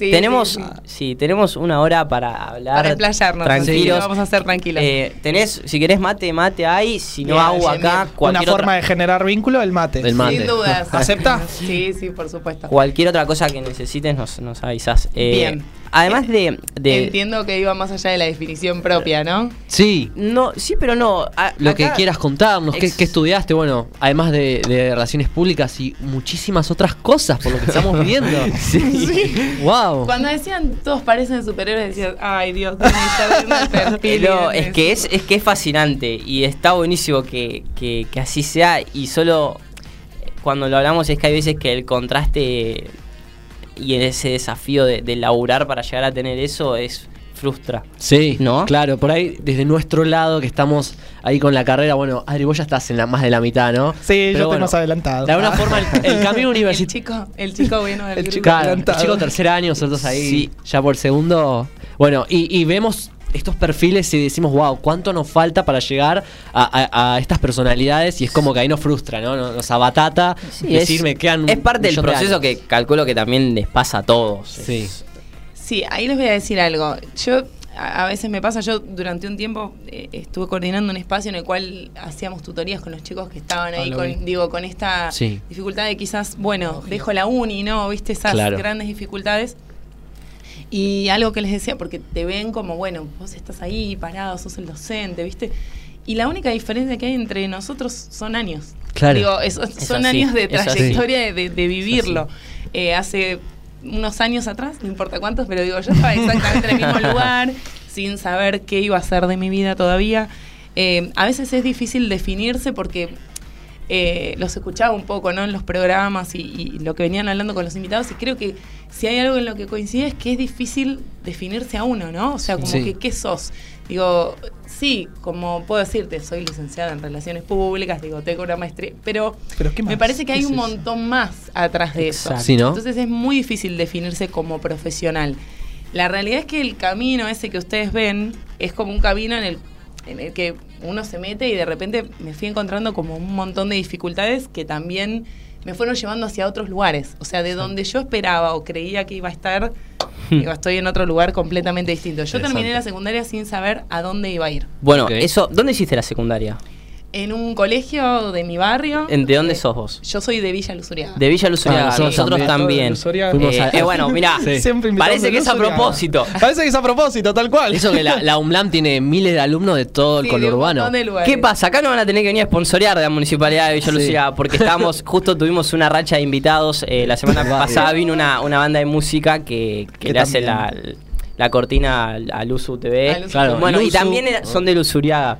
Claro. Estamos copando el mundo. Claro, ¿qué estábamos. decirte? Entonces, y a veces, viste, el- la gente que es de Luzuriaga se reconoce y, y- ¿De dónde, de qué parte de Luzuriaga? Eh, barrio, donde ¿Barrio Marina? Marina, ¿A qué Sí. colegio fuiste? Fui al evangélico argentino. Ok. Al evangélico argentino. Sí. Ahí Igual que los chicos de Ahí van mis hermanos. Exacto, Claro. colegio de mi barrio. Ok, eh, sí. Relajado, gente del barrio, Sí. digamos. eh, y la verdad que cursé ahí, en ese momento, una orientación económica. Económicas. Sí, yo también O hice sea esa que hermosa. iba para otro lado. Después dije, ¿por qué no hice la parte de humanidades que me hubiese Claro. servido para lo que, todo lo que vino después? Pero bueno, en ese momento quería ser contadora. Qué divertido. Sí, o sea, de- era como De públicas al contador. Sí, sí, era algo. al pero contrario. creo que por una cuestión de Sí. lo que uno asume sobre las profesiones, ¿no? Vieron como. Sí. Decías, bueno, el contador es una carrera seria. Y había como un montón de, de- de Claro. ideas que yo tenía al respecto de eso. Y en ese momento dije, bueno, voy a ser contador. Obviamente después me pasó la secundaria en la cual me encontré con los números, los Mm. balances y dije, no, esto definitivamente no es lo mío. Y todo, el- digamos, de chica había tenido la posibilidad de estudiar inglés Qué bueno. tenía mucha facilidad con el idioma Y en algún momento empecé, mi primer trabajo de hecho arranca dando clases a los más chicos, Mirá. dando clases de apoyo. Estabas en un instituto, Claro, en un y- instituto. y ayudaba ahí en el instituto. con- En- en- mientras estabas en el colegio. Sí, mientras estaba en el colegio. Mirá. Teníamos ahí. Entonces, como tenía mucha facilidad, cuando terminé la secundaria fue como, bueno, no sé qué hacer, no sé qué quiero ser cuando sea grande. Digo, es una pregunta demasiado fuerte Sí, para hacerse sí. cuando uno tiene 18, Demasiado. 17 años. Eh, pensar en dónde iba a estar el mundo en ese momento, digo, era como un montón. Entonces dije, bueno, para lo que más facilidad tengo es para el idioma, empecé el profesorado de inglés. Bien. Dije, ¿En San a- Justo? No, En- no, en el Joaquín B. González. Ok. Ah, Joaquín bueno, González. Capital. al sí, mejor. sí, sí. Me hice dos cursos de ingreso para en dos universidades porque sabía que era difícil entrar, todo. Eh, y bueno, por, tuve la suerte de poder entrar, empecé el primer año y dije, ¿qué estoy haciendo? Es que, ¿Por qué le pasa a O todos sea, eso? Digo, que me gusta mucho el inglés, me, me- me encanta como una herramienta, me parece que es súper útil para textos, para un montón de cuestiones, pero me pasaba que no me veía estudiando eso. Claro. Eh, me, encan- me di cuenta por lo menos de qué cosas me gustaban. Me gustaba el idioma, me gustaba la docencia, Bien. pero no era eso lo que quería hacer. No quería estudiar toda mi vida fonética, digamos. Uh. Era algo que yo no quería, digo. Claro, era una parecía banda. una super Sí. carrera, eh, pero a mí particularmente no me gustaba. Dije, bueno, vamos a hacer algo en serio. Vamos a ir a recorrer universidades, buscar los planes de estudio, buscar las materias. Ah, fue un, ocupaste. proce- fue un proceso. investigación de Sí. mercado. Por- claro, porque muchas veces digo, uno ve el título y el título es lindo de la carrera, ¿Sí, no? pero todas las materias que están en el medio son las que vos tenés que cursar. Tal Claro. cual. Entonces digo, eh, fue clave agarrar como todos los planes de estudio y decir, a ver si las materias que tengo me gustarían estudiarlas, serían algo interesante. Y en ese momento me encontré con públicas. El concepto que existía en ese momento de, de- relaciones públicas quizás no era el mejor. Yo lo hice, justo voy a mi familia y le digo, em, voy a dejar el profesorado. Sí. ¿Y qué vas a hacer? No tengo ni idea. No. Viste que con la familia las crisis Sí. vocacionales suelen ser medias complicadas. duras. Complicadas, duras. hay Eh, mucha presión. Me pasó algo muy parecido antes de elegir relaciones públicas también. Estaba estudiando economía, la tuve que dejar y fue como, ¿y ahora qué hacemos? no what. Eh, eso también es parte de eso, de que cuando vos ves, uno cuando piensa en una... Esto es loco, porque vos cuando pensás en estudiar algo ves el final. Sí. O sea, pen- te pensás recibido haciendo Trabajando. que... Claro. ¿Y el proceso? O sea, el título y, y es muy diferente el, Sí. el día a día. Hay que mirar el cronograma. Yo siempre recomiendo a todo el mundo, miren las materias, Sí, los el plan de planes de estudio estudio, El plan de es clave. estudio. los autores. ¿no? Sin dudas, incluso digo, eh, hoy en las universidades tenés la posibilidad de ver los programas, incluso de cada materia, o sea, Sí. ver a qué se refiere. Digo, a mí me preguntabas que era semiótica, no tenía ni idea lo que era. Ay, yo justo fue- la estoy yo- cursando. Yo abrí el programa, me acuerdo en ese momento, y fue como, ok, voy a ver esto. Qué interesante. Sí. Bien. Y dije, bueno, es este el camino, pero hay un poco algo con esto que vos decías de la carrera que da esta idea de, bueno, ¿quién llega primero a la, a- a la- a la Claro. línea final? ¿Viste? Sí. Como que lo que importa es el resultado. Sí. Y en definitiva, yo particularmente soy de las personas que cree que por más allá de que vos no termines una carrera, está buenísimo atravesar la instancia de ir a una universidad, de ir a un curso, de ir a una carrera corta, lo que sea, pero empezar con algo. Claro. Si yo no hubiese empezado con el profesorado, quizás nunca me hubiese dado cuenta Sí. hacia dónde quería ir. Tal cual. Nos miramos porque eh, identidades, eh, hoy en día, gracias, nos está escuchando un montón de chicos, eh, muchos de la Facu, Sí, otros lo pasamos no. a todos los grupos de. Muy bien. Sí, sí. Sí, mal, estamos. Pero bueno, ya, eh, excedió, ¿no? Y tuvo que se viralizaron eh, algunas cuestiones. Una la del boliche, tema aparte, que hoy no la vamos a tocar, y otro se... No me metan en polémica, No. se los pido por favor. Y, se de- viralizó sí. mucho eh, una, una reflexión que, que traíamos a debate, que es que había dos maneras de ver la facultad. Y acá quizás me decís, bueno, tiene algo que ver, quizás no. Que decíamos que, en fin y al cabo, no es tan importante eh, el ir para, para aprobar O para conseguir el título. o para conseguir el título, sino eh, el sentido de ir a aprender, ¿no? Ir a aprender y no solo el hecho de aprender de la materia, Aprender las personas, de las situaciones, del crear contexto, vínculos. de las realidades diferentes de los profesores. Cap- capaz es una mirada también muy, muy de relaciones públicas, ¿no? De Sí, ir obvio. a la universidad como un lugar para vincularse con personas. a mí me ha pasado, y, en esta carrera, que a veces hay, hay materias que, que yo las veo y digo, no me gusta cómo, cómo la dan. Mm. Y, y digo, bueno, en eso estoy aprendiendo porque estoy ter- desarrollando qué cosas, cómo me gustaría hacerlo a mí, Sí. o cómo siento que... Entiendo. O sea que vas aprendiendo del proceso también. Absolutamente del proceso. Y, y después, indirectamente, las notas son un resultado. Y o un sea, reflejo también de tu, de tu vivencia. y, y eso es loco. No ¿Qué sé. opinas de esa teoría? Quizás decir no, porque mucha gente nos decía, y mira, a mí me, me pone muy mal, me estresa mucho, yo necesito ap- aprobar así. Y bueno, y dijimos, bueno, no. Sí, yo creo que ahí hay varias cuestiones. Digo, si tu carrera tiene una matrícula, lógicamente hay una... Una presión mucho mayor. Cierta presión, digo, en tu trabajo, digo, es, si te recibís, podés conseguir tal puesto de trabajo, digo, hay una cuestión creo que, que pone peso sobre el título. A mí me pasa que yo, mi- por lo menos mi visión, digo, muchas veces incluso hay mucho cuestionamiento de, bueno, pero ¿qué va a pasar en el futuro? Que las carreras son largas, que uno está muchos años, que puedo hacer un curso, que puedo hacer un tutorial. Digo, sí, yo te pongo un tutorial en un rato y más o menos vas a saber lo que son las relaciones públicas. Digo, vos podrías ir a hacer un curso, los venía escuchando de mucha gente que trabaja de community manager. Ujú. Digo, vos podés hacer un curso de community manager, no tengo ninguna duda, y vas a aprender la Sí. herramienta.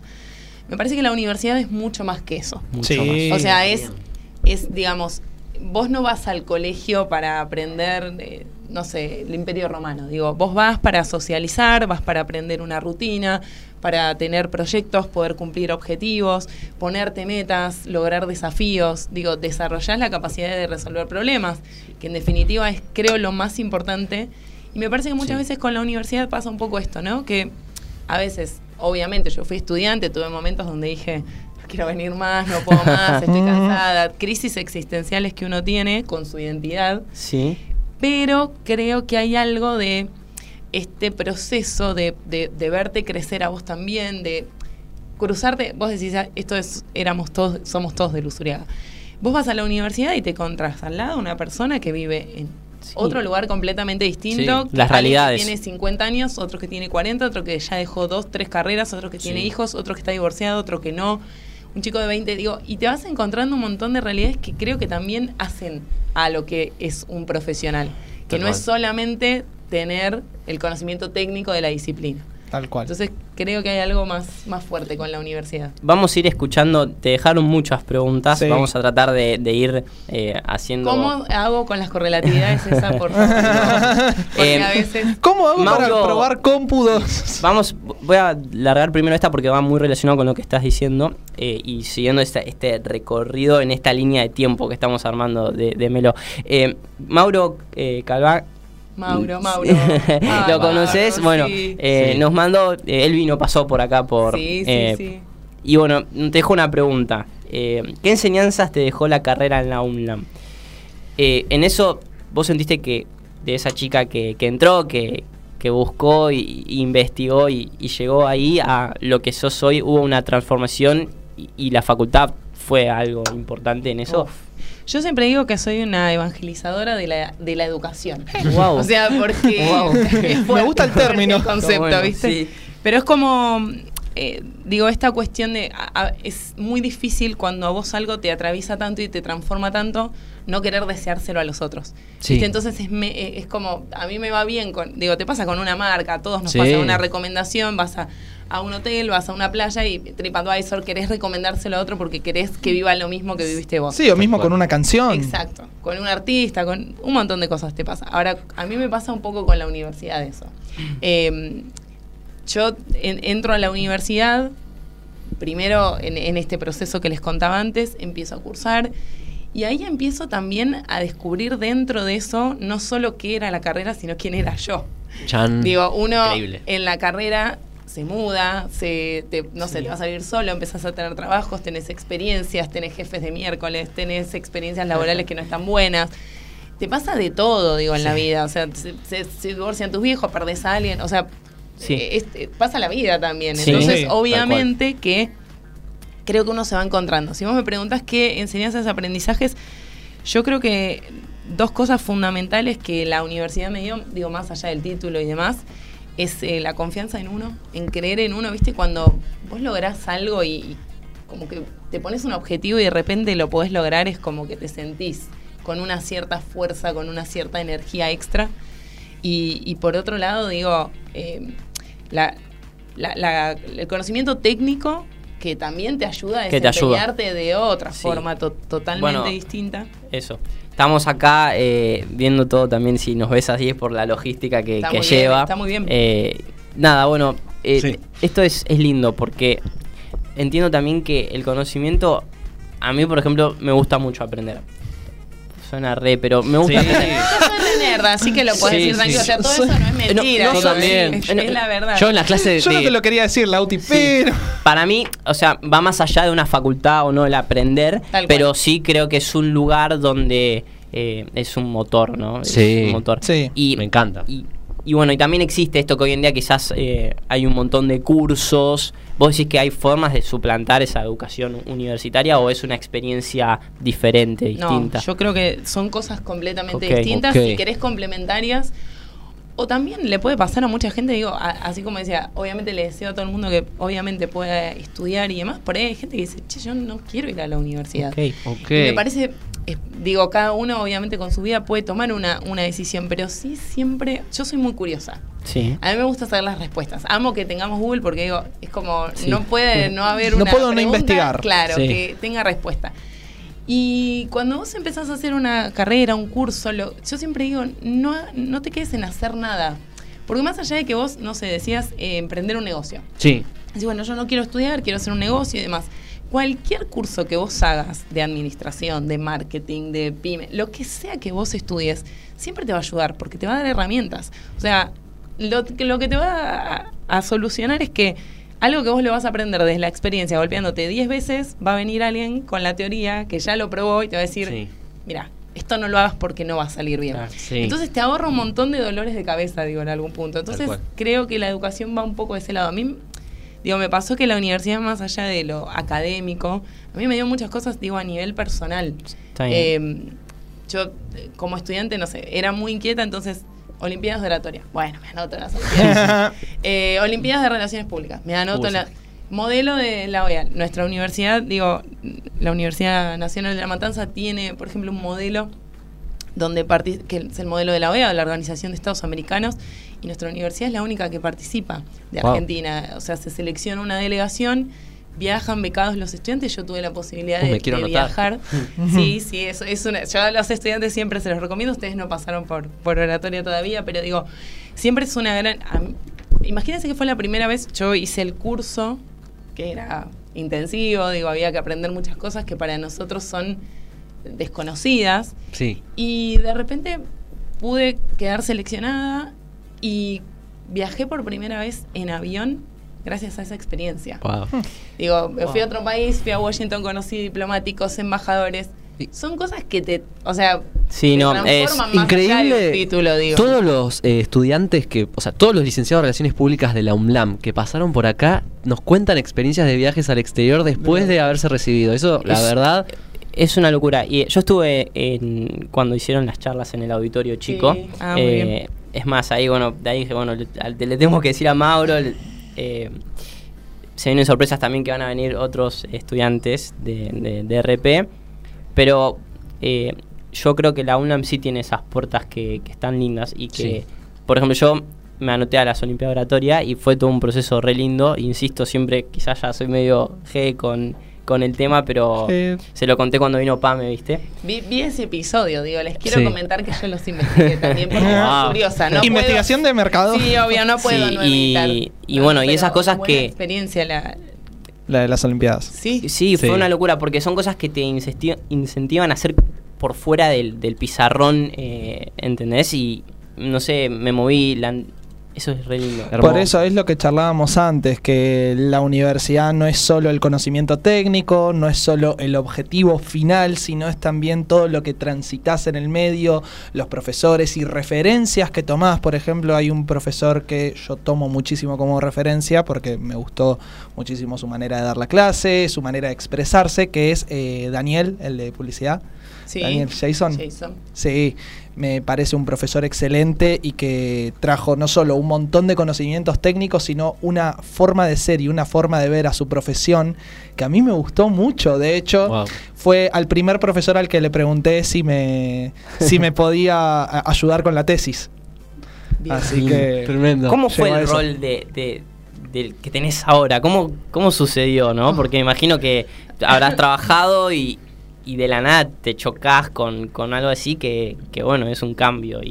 Sí, es un super cambio. Eh, a ver, yo termino la carrera, Sí. eh, pasa un tiempo, creo que fue un año, yo hice un, un- hice un curso de formación docente porque realmente si algo sabía y tenía claro era que en algún momento quería volver a dar clases y tuve la suerte de poder volver a una materia que para mí fue determinante, que me cambió porque a partir de oratoria, que es la materia que, que yo doy ahora, fue que me anoté en las Olimpiadas, me gané esa confianza que yo les decía de decir, bueno, me anoto en el modelo, me anoto en las Olim- digo, en todo lo que venía, empezó desde ahí y tuve la suerte de poder empezar a dar clases en esa asignatura. Y empecé como docente, te estoy diciendo, cuando me había recibido, o sea, un año después, más o menos, fui que, que pude arrancar y empecé a dar clases. Y siempre fui docente de la carrera desde ese momento, seguí haciendo investigación, extensión, digo, eh, yo trabajaba en, en- otra área de, de la universidad que había entrado, digo, como estudiante en su momento, como con una pasantía, después me quedé, me gustó. Incluso a mí me pasó que trabajando en una universidad pública eh, me encontré con, con esta idea de lo público. Sí. Que muchas veces, eh, quizás en nuestra profesión, siempre vemos como las relaciones públicas asociadas a lo privado, a la empresa, a la, Sí. digo, Pero no, hay otras DIRCOM, a la instancias. consultora. Y hay todo un mundo gigante, digo, la comunicación y la generación de vínculos y el mejorar esos vínculos está en todos los espacios. Sí. Entonces, algunos me decían, pero vos no haces relaciones públicas. Sí, yo ¿Cómo que no? Claro, yo claro. trabajaba con uno de los públicos más, digo, trabajo con uno de los públicos más importantes, que son los graduados de la universidad. O sea, ¿cómo no hago relaciones públicas? Sí. Claro. Entonces, empezar a encontrar como mi forma de hacer relaciones públicas. Forma.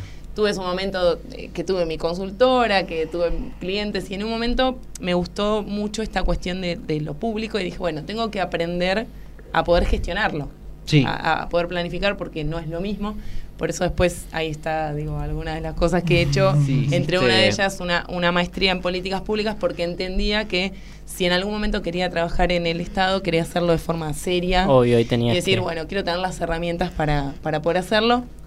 Y después con los años, la experiencia pasó, pasó hasta que el año pasado eh, tuve la, la posibilidad de la convocatoria de, de sumar como coordinadora en algo que nunca me hubiese imaginado. El año pero- pasado. El año Sí. pasado, Ok. empecé, Sí, sí, sí, hace un año, es Recientemente. muy ¿Cómo- reciente. ¿Cómo, cómo fue ese proceso? ¿Cómo es dirigir una carrera, no? Porque tenemos experiencia viendo a los docentes de cómo arman su, su programa, cómo aprenden a enseñarnos, pero ¿cómo es allá, ahí Claro, la ¿Hasta coordinación? dónde podés cambiar? ¿Qué no? O sea, ¿con qué límite se juega? ¿Cuál, cuál- ¿Qué es el trabajo? El otro día escuché día a día? a una profe hablar de el rumbo que está tomando la carrera. Dije, "Up, ¿qué es eso? Qué miedo. Eh, en realidad, a ver, uno dentro de, de- de la coordinación sí tenés la, la posibilidad de planificar de alguna manera, pensar un poco más la, la visión más global de la carrera, no tanto dentro de las cátedras, obviamente dentro de cada materia los docentes tienen una libertad de cátedra con respecto a los, a los contenidos, a la forma de dar una, una materia, pero sí uno puede hacer muchas actividades que son, digamos, lo extracurricular, todas las, quizás las charlas que empezamos a hacer, eh, esto de ir a las aulas, de difundir, de, de poder Sí. sumar Viene Cami siempre. Sí, de poder empezar quizás a sumar prácticas para que hagamos otras cosas, trabajar sobre el- lo fuera del aula, digo, empezar a pensarlo desde una visión más estratégica. Quizás antes a mí me pasaba que obviamente estaba adentro de mi materia y hoy tengo la posibilidad de quizás pensar algo más global y eso es diferente, obviamente, obviamente que Vas. hay Claro. toda una cuestión de desde lo administrativo de aulas, desde donde cursan, desde eh, no sé, lo- los exámenes, las fechas, los docentes, bueno, hay toda una parte también de planificación, obviamente, de, de lo administrativo Sí. por detrás, pero también de lo pedagógico, digo, de empezar a pensar cómo damos, qué temas, revisar programas, revisar es- planes de estudio, digo, es un desafío enorme. Bueno, eso de hecho me lleva a la pregunta, me lleva a una pregunta que, que se me había ocurrido, que es, eh, de hecho, relacionado un poco a lo que hablabas al principio de que cuando te pasaste a relaciones públicas y te preguntaron, ¿y qué vas a hacer? Ah, es cómo invitamos a los jóvenes, bueno, en este caso desde la coordinación, desde las propuestas, cómo invitamos a los jóvenes a que elijan relaciones públicas como, como carrera. Bueno, eh, a ver, desde, desde la universidad particularmente, nues- nuestra institución, obviamente se hacen un montón de acciones, digo, desde la feria del- de- Sí. educativa, donde se invita a toda la comunidad de Matanza, pasan más de hermosa, 10.000 estudiantes. Sí. Y se muestra toda la oferta eh, eh, académica de la universidad. Sí, Nosotros es cierto, es verdad. eh, damos charlas también para contar qué son las relaciones públicas, como Claro. todas las otras carreras. Y obviamente que en la coordinación yo recibo constantemente estudiantes, gente que todavía no vino a la universidad, que viene a consultar, que te viene a preguntar, bueno, me gustó el plan de estudios, pero no sé, estoy en duda entre comunicación y relaciones públicas, viste que estoy por ver si hago publicidad, ¿por qué debería ser una carrera? Me dicen a veces. Wow. Ah, de todo. como Llueven, sí, sí, obvio. llueven preguntas. Sí, y, y también uno, digo, a esta altura ya podés darle una, una descripción de eso, obviamente, porque al principio, como decía, me encontraba en esa dificultad de que la gente asuma un montón de cosas de lo que eran las relaciones públicas y quizás hoy, eh, al, al vivir la experiencia también, incluso digo, esta idea de, bueno, relaciones públicas puedes hacer desde un montón de lugares. Obvio. También, Sí. también tratar de contarles esa otra parte, ¿no? Me encanta. parece que- cual. Me Eh, encanta, me es- encanta. Sí, hay muchas preguntas. Sí, acá La tenemos también comentarios. Ok, vamos Tengo- a ir leyendo. La Sí. mayoría de, de los que preguntan de, de la universidad, todo, eh, la- las va respondiendo sin hacer la pregunta, sí. así que me quedo tranquilo. Ayer hicimos Soy una, muy ayer hicimos una, una encuesta que se reprendieron la, la gente. Sí.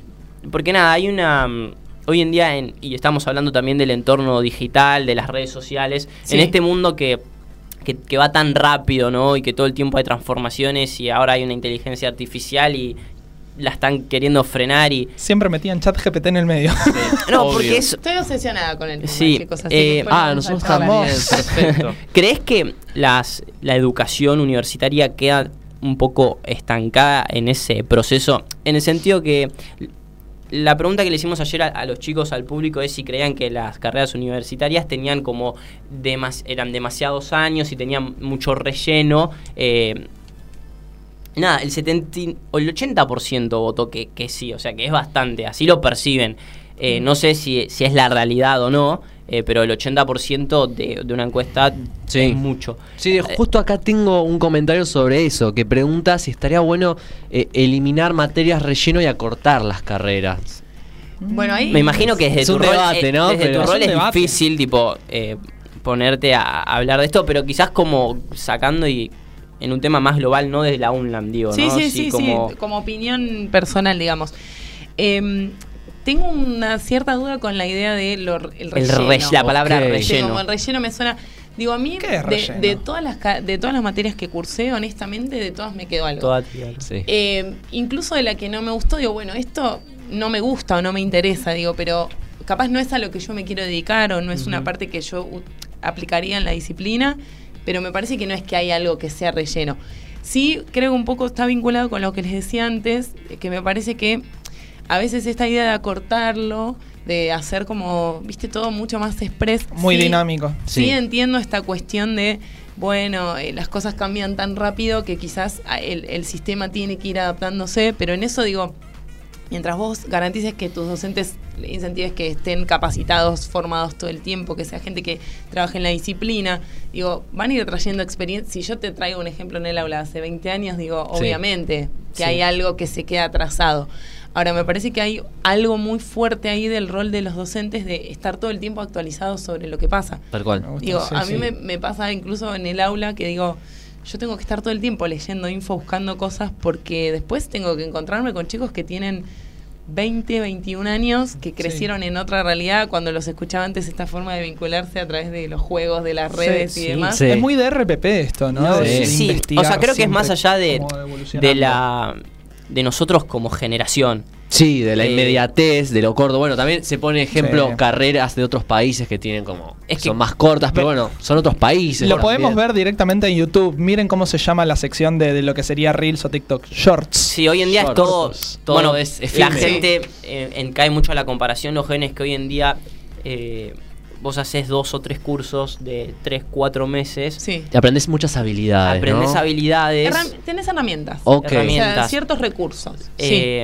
Y, y entonces es como que la gente empieza a cuestionarse esas cosas, decir, che, ¿vale la pena Bueno, ¿sabés hacer qué? esos procesos tan largos? Eh, y, y creo que la respuesta está en eso que contó Melo al principio. Claro, Sí. en los procesos, justamente, Bueno. de que siempre te llevas algo. Acá Franco Caballito dice, las carreras son para apre- aprehender, que es muy linda esa palabra, sí. sí, con H, conceptos y destrezas futuras. Aprender está bueno, pero lo primero es fundamental. ¿no? La- el sí. tema de vivir la experiencia universitaria. A mí me encanta esto de la facultad de poder tener eh, profesionales de así como súper grosos, no sé, como eh, nunca me voy a olvidar de, de Rey Leno que me flasheó. Ay, ayer ganó el premio, le mandamos un Sí, saludo. mandamos un saludo. premio al ámbito educativo del- los- de los Wow. premios del Consejo Profesional. Ayer fue premiado, así que. Wow, saludo le genio mandamos. tenerlo en la Sí, carrera. un un saludo. Yo lo orgullo. tuve Sí. virtual. Un No, orgullo yo tener pude tener profes, presencial. digo, A Lucho como- también un saludo. Lucho. Eh, Sí, tenemos grandes, grandes Pame, todo Eso es que sí. Lucho, el otro día fui a verlo a Lucho, profesor de juego de drama, fui a verlo al teatro, porque quería ver, y lo que hace es increíble, o sea, Sí, te- sí, no, en la UMLAM tenemos unos profesor- profesores increíbles, y eso claro, en un curso corto no lo vas a poder vivenciar. No, obvio. Aparte creo que hay algo, ¿no? Ahí que es la universidad para mí te tiene que dar sentido crítico. O sea, digo, es- no es solamente eh, aprender, como les decía, una disciplina, me parece que hay algo mucho más allá Sí. y, y que está bueno atravesar como todo ese proceso de aprendizaje, aunque a veces pueda parecer tedioso, eh, creo que hay también una formación de, de- de ciudadano cuando uno está en la universidad. con o este sea, concepto del sentido crítico que da la Sí. facultad, Sí, del sentido de dudas. reflexión, de análisis, etcétera. sí, coincido. Eso, sí, y, y también un poco eh, nosotros acá desde Identidades que, bueno, agradecer a todos los profes Sí. que, ¿Qué han pasado por aquí? que han pasado por Y acá. todos los que vendrán. No, no solo el hecho de pasar, porque siempre se terminan como quedando en identidades. Sí. Eso es, siempre, nunca se terminan de ir, siempre nos terminan mandando mensajes, ayudas, eh, consejos. Entonces eso es como muy, muy lindo. Y Y también bueno que nuestro programa es nuestro nido de las relaciones públicas, acá Está podemos bueno. conocer gente, aprender, es... y, y de distintas realidades, el hecho de tener, no sé, TikToker, po- eh, gente relacionada con la política. Y, Sí, ¿no? tuvimos de Entonces, todo. Vi que están ahí haciendo un Y- popurrí interesante. sí, sí. Pero Semana que viene, un popurrí Pero eso cual. se, se enriquece uno, digo. Tal por eso cual. lo que les planteaba de una carrera, digo, te encontrás tantos docentes, tanta gente que de alguien vas a aprender, De- de, sí, algo vas a aprender algo. Sí. Claro. la, la manera en sí de acá desde identidades como que inculcamos o no sé no sé si lo inculcamos no, ten- no hay verdades pero como que nosotros sentimos que, que las cosas que hacemos tienen que ir relacionadas un poco a, a la pasión que tenemos. ¿A quién Sí, somos? Eh, estuvimos observando en todos nuestros invitados que todos nuestros invitados se, se destacan en algo y siempre lo hacen porque les apasiona, porque van con eso que sienten que tienen que hacer y ahí viene el éxito profesional, casi de la mano Claro. con ser fieles a ellos mismos. son sorpresas hasta a veces que se lo encuentran no Claro. es como un- una cosa de un destino no como que se Sí. van eh, y eso eh, es sorprendente Sí, y quizá la facultad no sea el único lugar, pero Mm. definitivamente, sobre todo para un joven de 18 años, que qué difícil que es a los 18 años saber qué vamos a hacer para nuestra vida, la facultad es un gran lugar para conocernos y para interpelarnos a nosotros de cuál es esa pasión que tenemos que seguir. Puede llegar a ser un test de orientación vocacional la facultad. Sí, pero obvio. Mucho mejor, Obvio. mucho más yo, avanzado. yo no sabía qué quería hacer, pero me gustaba mucho la economía, me encantaba. Me fui a anotar a la UBA porque era la mejor. Después iba mucho a la UMLAM porque me quedaba en el barrio. Los chicos del Surigá vamos a la UMLAM a pasear. Es algo que hacemos todos en el barrio. Sí. Y, y dije, no, no, yo tengo que venir acá porque es una locura, es, es mucho más linda, me queda muy, mucho más cerca. Y Está después no me gustó la carrera. Y Eh. empecé a mirar, no empecé a mirar carreras, empecé a mirar carreras en la UMLAM porque quería estar en esa facultad. Claro. Es que a veces fue indirectamente creo que uno no, en el no saber hacia dónde ir se queda en el mismo lugar. Sí. Lo voy a poner como una metáfora, digo, pero a veces yo creo que por lo menos tenés que ir en alguna dirección.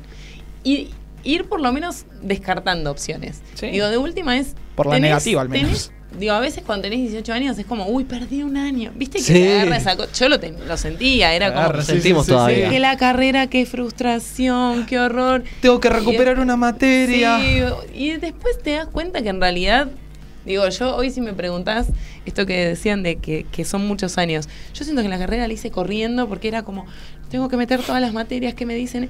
Y hoy te diría que la haría hasta más tranquila, Sí, porque obvio. el conocimiento también necesita un tiempo para decantar, para para no, no correr, o sea, no puede ser que todo en nuestra vida sea correr. El conocimiento, digo, me parece que es algo mucho más Puede esperar, en algún tal punto. cual. Eh, Sí. Bueno, y eso también, las distintas realidades que quizás ponerle eh, en, e- en el sentido de buscar esa meta, como esa obsesión. Mm. Hoy en día siento que hay, tenemos la suerte de que con la tecnología y todo podemos eh, ir combinando, ¿no? Eh, un poquito el, el estudiar y también eh, eh, ir buscando experiencias laborales relacionadas. Sí.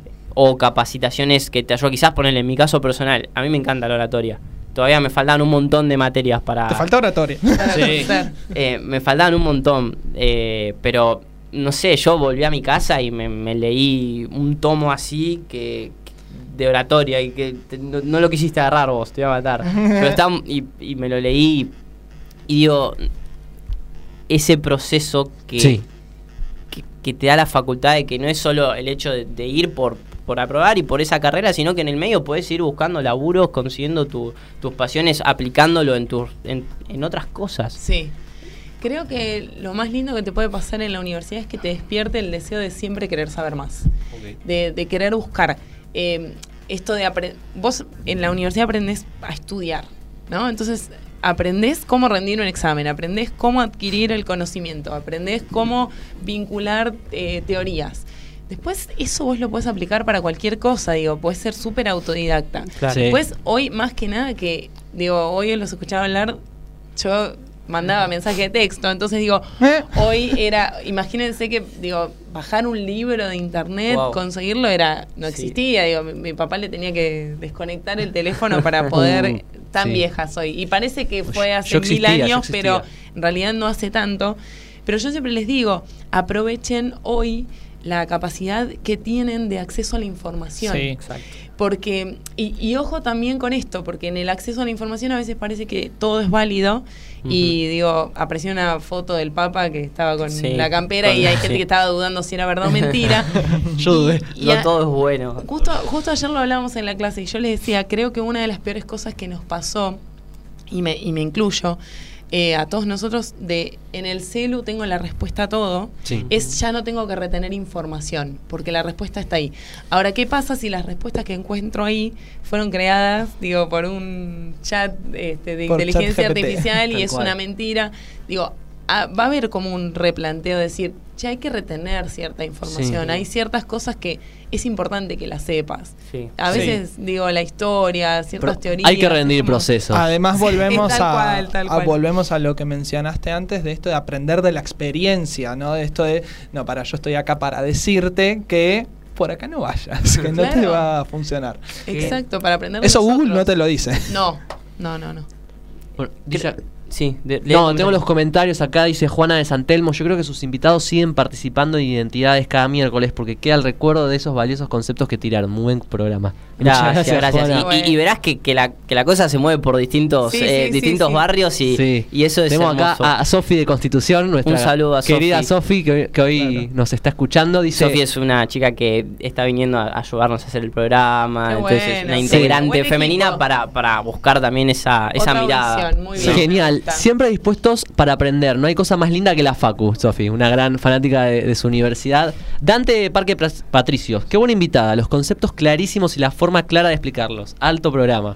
Bueno, gracias. eh, Bueno. gracias a, a todos los que nos escuchan por MG Radio, también a, a los que después nos ven en YouTube. Eh, estamos ahí de los 200, de las 200 personas, así que, Sí. que suscríbanse los que están. Sí, suscríbanse eh, a YouTube que- sí. Chicos, Nos viene esto bien. de suscríbanse me recuerda mucho a los youtubers que yo veía de chiquito. Y bueno.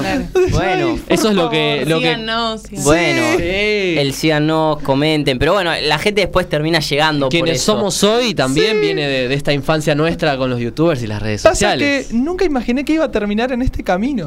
Y bueno, Bueno, pero acá piensen estás. eso, esta posibilidad que tienen hoy de poder estar haciendo una cosa como esta. Sí. Digo, hace unos a que años esto conocimos. era absolutamente imposible. Tal cual, que alguien se pudiera armar de una radio, estar partici- eh, con amigos, era necesitabas una producción, dinero, un montón de cosas Sí. y hoy es ganas. O Sí, sea, hay cual, posibilidades. Tal cual. Obviamente me imagino Sí. que deben aplicar mucho de lo que han aprendido en la carrera. Incluso se Muchísimo. cono- eh, Vamos, escuché algo de que se conocieron en la. Sí, en fue la- así. con- Sí, Bueno, nos con conocimos Lauti en- nos conocemos de toda la vida, de, de chicos. Pero Y a mí me adoptaron. No, no, no fue una opción.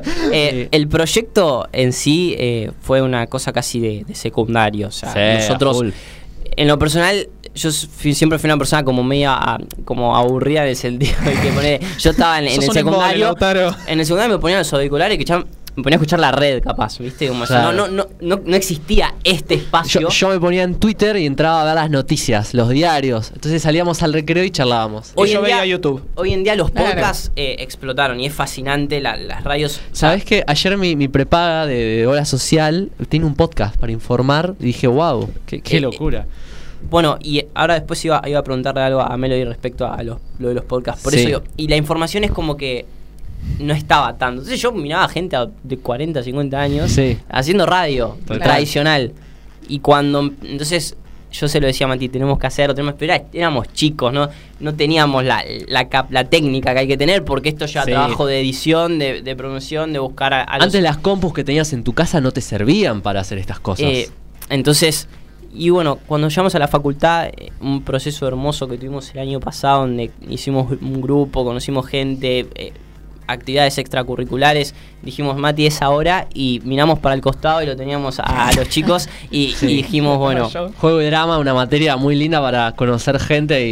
Y, y bueno, nada, dijimos, sí, sí. animémonos y vamos cinco meses de, de este lindo desafío y cada vez es más gente la que se suma, cada vez... eh, Y de cualquier forma, aunque no nos vea nadie y mañana muere identidad, la experiencia... Es que fue buenísimo porque nos conocimos y tres meses después estábamos haciendo un podcast. Sí, fue Claro. Espectacular. Arriesgado también. Sí, Sí. pero... Salió. Vez habían contado el cómo inició, pero es parte Sí. de su identidad también. Tal Sí, cual, sí, sí, sí, claro que sí. definitivamente. Y, y- y bueno, esto de, de que no importa la, la gente en sí que, que lo escuche o no, ojalá que sea más para que nada, que inviten a, a esta reflexión de quizás cagarnos un poco de risa y ponernos a hablar de cosas serias. Sí, muy importante, ¿no? Un poco Sí. de, de criticismo, de, de reflexionar, de no da tomar todo por sentado. De lo que sentimos, quizás Mati dijo, "Y mira, a mí hay cosas de las redes sociales que me hacen así. Me choca, me, me cuesta, me, Y- me siento bruto. A Y a mí me gusta reírme. Entonces soy como el punto medio. ¿no? Y, y bueno, eh, este proceso que, que en fin lo hacemos porque, bueno, terminamos aprendiendo, ¿no? Y caigo en eso, porque ven- ven- venís vos hoy y nos contás tu, tu experiencia y quizás en el medio tirás conocimientos eh, técnicos, entonces es como que uno aprende de todos. Sí. Y te quería hacer una pregunta que es casi tradicional, que, que hacemos siempre, es para a todos los que nos están escuchando, libros que quieran o que hayas leído, que te recuerdes, si no, libros, podcast, lo que sientas que, ah, bueno, chicos, yo, esto me, me sirvió, esto me identificó. Eh, a mí me pasa, bueno, muy- soy un- muy consumidora claramente de información sobre oratoria y, y siempre estoy atrás de los podcasts. En, en Spotify tengo ahí como mi, mi lista de, de cosas que escucho. Me. Eh, me gustan mucho las charlas TED. Eh, a veces sé que tienen mucha crítica, hay de todo también ¿no? en, la- en las charlas TED. Eh, hay cosas que están buenas y hay cosas que son quizás un desastre. Eh, pero mm, creo, bueno, en el canal oficial digo, encuentran charlas de, de todo el mundo. Sí. Me gusta mucho utilizarlas a veces también como cuando encuentro algo que está bueno, como disparadores en la clase. Me parece que también esto que te decía, hay que tratar de buscar otros recursos u otras formas de enganchar a otra generación Ahí que va. vive viendo youtubers, que vive viendo tiktokers, que si no Sí. es muy difícil. Creo que los podcasts son un, un gran lugar Mm. para- de referencia, ¿no? Para empezar a buscar... A veces yo lo que digo es, em, con respecto a esto creo que es algo bastante personal, Sí, adelante. pero porque no, no, digo es algo como muy muy personal muy íntimo pero en el sentido de las cosas que a vos te gustan y qué estilos.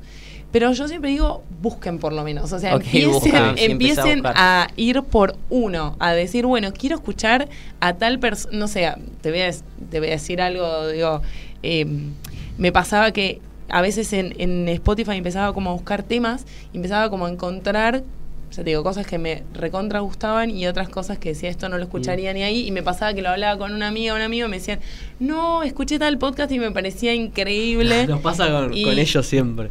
A veces termino escuchando cosas de comedia que no tienen nada que ver, Muy obviamente, bien. pero a veces también es necesario Es el- es el- obvio. el- poco. Sí. El algoritmo, nosotros el otro día dijimos con Matis, che, se puede tener como un título de charlas TED porque hay, yo poné, las voy pasando, las voy pasando, a veces las dejo de fondo y no, no me acuerdo ni los nombres. Sí, es como una que- licenciatura en Universidad YouTube, ¿no? O Spotify en tu Claro. caso. Y es como cómo se aprende de, de esos espacios. En la, en la UNLAM, desde, desde el rol que hay ahora, eh, ¿crees que la, la- la universidad eh, puede eh, en algún momento eh, o, o lo hace impulsar eh, proyectos así para los, los, los jóvenes? Como el rol de decir, bueno, incentivar, ponerle a, no sé, a como lo, lo vimos en las materias, hacer charlas TED o...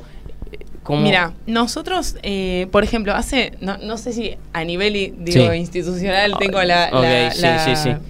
La facultad de decirte, mira, pero sí te puedo decir esto, por ejemplo. Nosotros hace algunos años con un, un- hubo un grupo de graduados que se acercaron al área de graduados de la universidad y nos dijeron, tenemos ganas de hacer una charla TED Chan. por un LAM. Entonces empezaron a, a, bueno, nosotros po- podemos hacer esto y demás, y un montón de áreas empezamos a trabajar, nos sumamos al proyecto, y en la universidad se hicieron dos años consecutivos, después se, ter- se, se frenó por la pandemia, y después no retomamos el proyecto, pero digo, está ahí siempre dando vueltas la idea.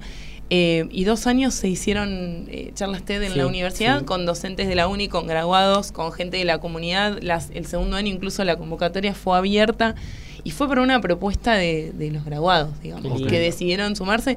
En, en, en la segunda edición tuve la suerte, como digo, yo trabajaba en el sector, los chicos me conocían que da oratoria y demás. eh, me dijeron, che, ¿no te sumás como coach de los oradores? Entonces tuve la suerte de poder coacharlos y que esas cosas que te encontrás en la vida que decís, ¿qué estoy Sí. haciendo acá? Tremendo.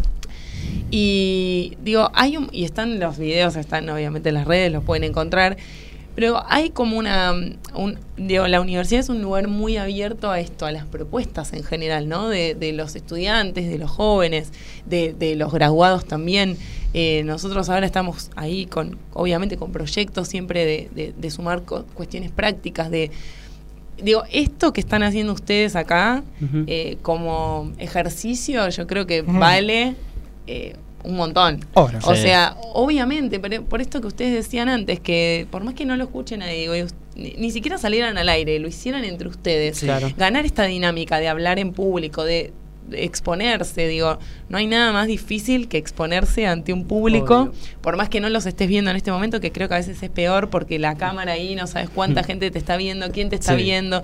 Sí. Eh, digo, hay una cuestión bastante fuerte que hay que romper, pero es espectacular cuando uno logra hacer eso. Y te, te lo digo, digo, entendiendo de esa disciplina que es muy difícil lo que están haciendo. Así que está buenísimo que, que Sí, lo, lo se disfrutamos mucho. Gracias. No, nos pone contentos. Siempre decimos, bueno, de lo que son las conversaciones como cruciales, ¿no? Como esas conversaciones de Sí.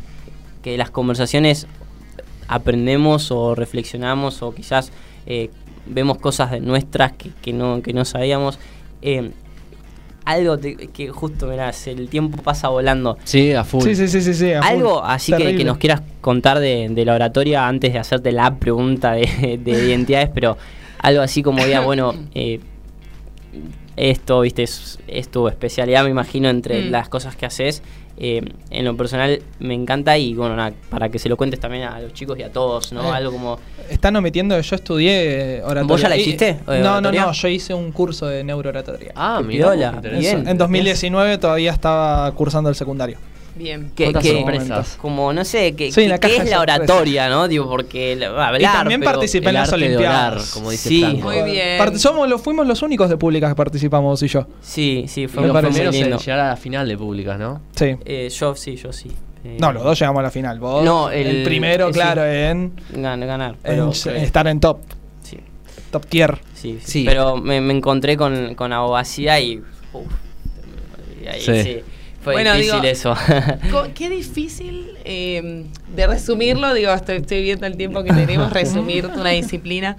Eh, pero básicamente la oratoria es el arte de hablar en público, ¿no? Es algo, Sí. un concepto bastante conocido, pero creo que a mucha gente eso le, le llama la atención, ¿no? Que sea un arte. Eh, esta cuestión de la expresión humana a través de la palabra, yo creo que es una de las disciplinas o herramientas, mejor dicho, más importantes que puede tener una persona. Sí. Porque como profesional, eh, no poder expresar, yo hay una frase que me gusta mucho que dice que el que tiene ideas y no las sabe expresar está al mismo nivel del que no tiene ideas. Uf. Entonces digo, hay una cuestión ahí de yo puedo ser el mejor profesional, puedo tener un proyecto brillante, pero si no lo sé comunicar, estoy al horno. Y eso es parte también de nuestra profesión. O sea, Sí. los relacionistas públicos ayudamos a que las empresas, las instituciones, las personas comuniquen sus acciones, se comuniquen con sus diferentes públicos. Y creo que para nosotros, obviamente, que es una herramienta vital, Pero si les tengo que decir, creo que para cualquier profesional el poder manejar la oratoria es vital, porque vos vas a tener un cliente y te vas a tener que sentar Sí. y proponerle lo que vas a hacer. Haces una investigación académica y te vas a tener que sentar y hacer una ponencia adelante de un montón de personas.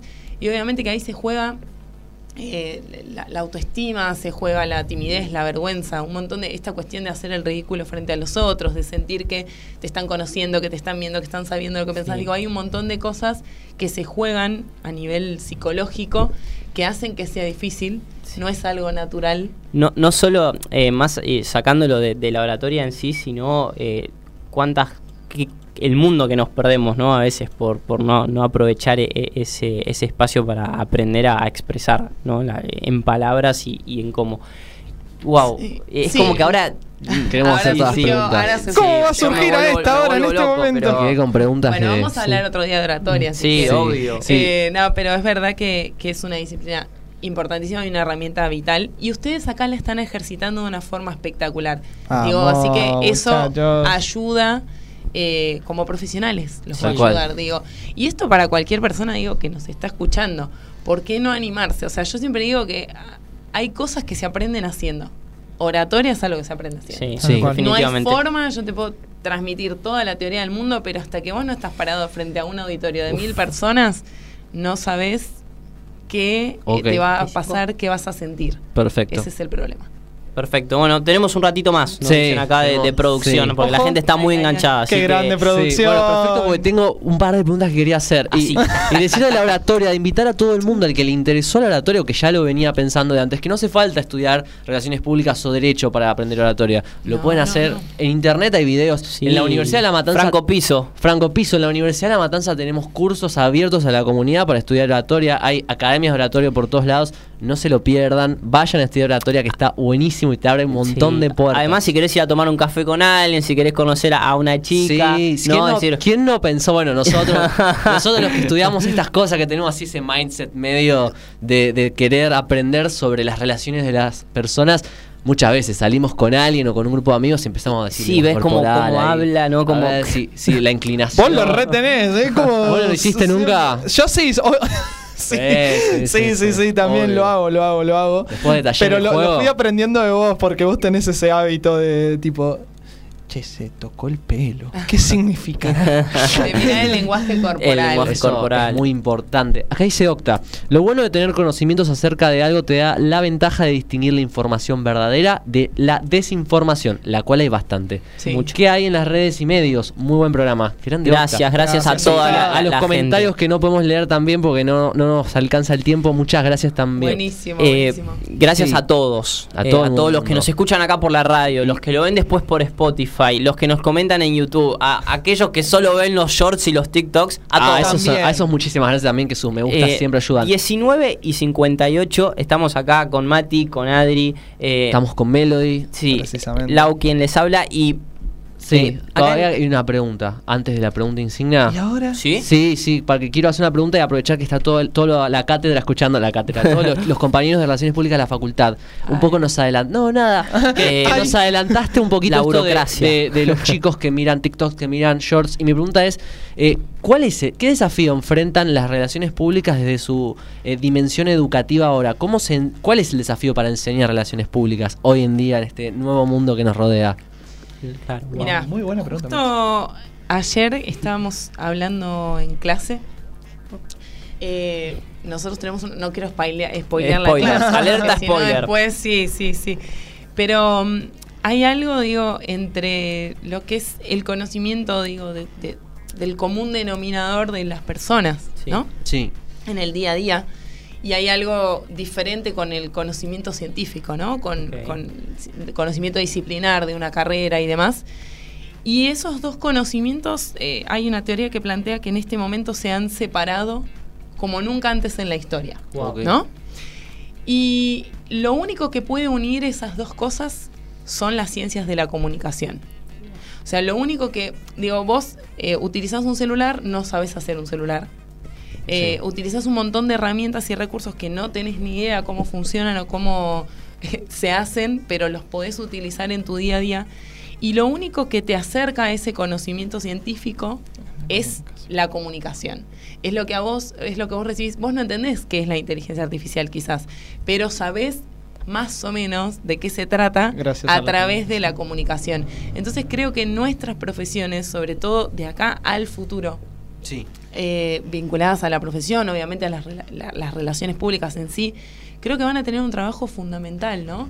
En esto de poder unir a esa a ese mundo científico o a ese conocimiento ya tan elevado que incluso nos excede hasta comprenderlo, Sí. que lo único que nos va a poder ayudar a hacerlo es la comunicación. Bien. Dios, Entonces creo lindo, que sí. va un poco por ahí. Wow, una, una wow, herramienta muchas de gracias. acercar conocimiento, ¿no? Sí, no, Sí. un poco como funcionan, que me reinteresó cuando leí que existían las relaciones públicas financieras, ¿no? De poder llevarle a los inversores el mundo financiero que es tan complejo, tan profesional, tan técnico y poder llevarle a los inversores de todo tipo de áreas estos conocimientos, ¿no? Todo, lo, lo científico, la, la inteligencia, lo, lo- Sí. todo lo del petróleo. El otro día escuché una charla, bueno, no importa. Una charla TED, una charla TED de, de- del de IPF que te comenté y te Sí. es una es muy lindo. Una locura. Bueno, de estas cosas es lo que queremos que, que se queden en- de identidades, ¿no? Vinimos y justo nos quedamos con esta definición que da Melody, que los que estuvieron en, en- en la clase, así que estudiaron relaciones públicas, también lo, lo agarraron, pero los que no, hoy acá en identidades lo están escuchando, Sí, ¿no? no, hace- no hizo falta estudiar relaciones públicas ni estar en, en cuarto año.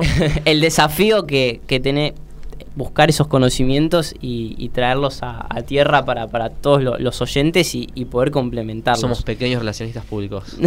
pequeños Sí, grandes. sí, Yo ya soy sin analista, chicos. Eh, es analista. muy ya tiene título, título en mano. 20 horas. 20 en horas. MG Radio. Y vamos a hacer la pregunta insignia sobre la hora. Villa Pueyrredón. Estamos con Melody y, y- y tuvimos un programa hermoso. Sí, un placer.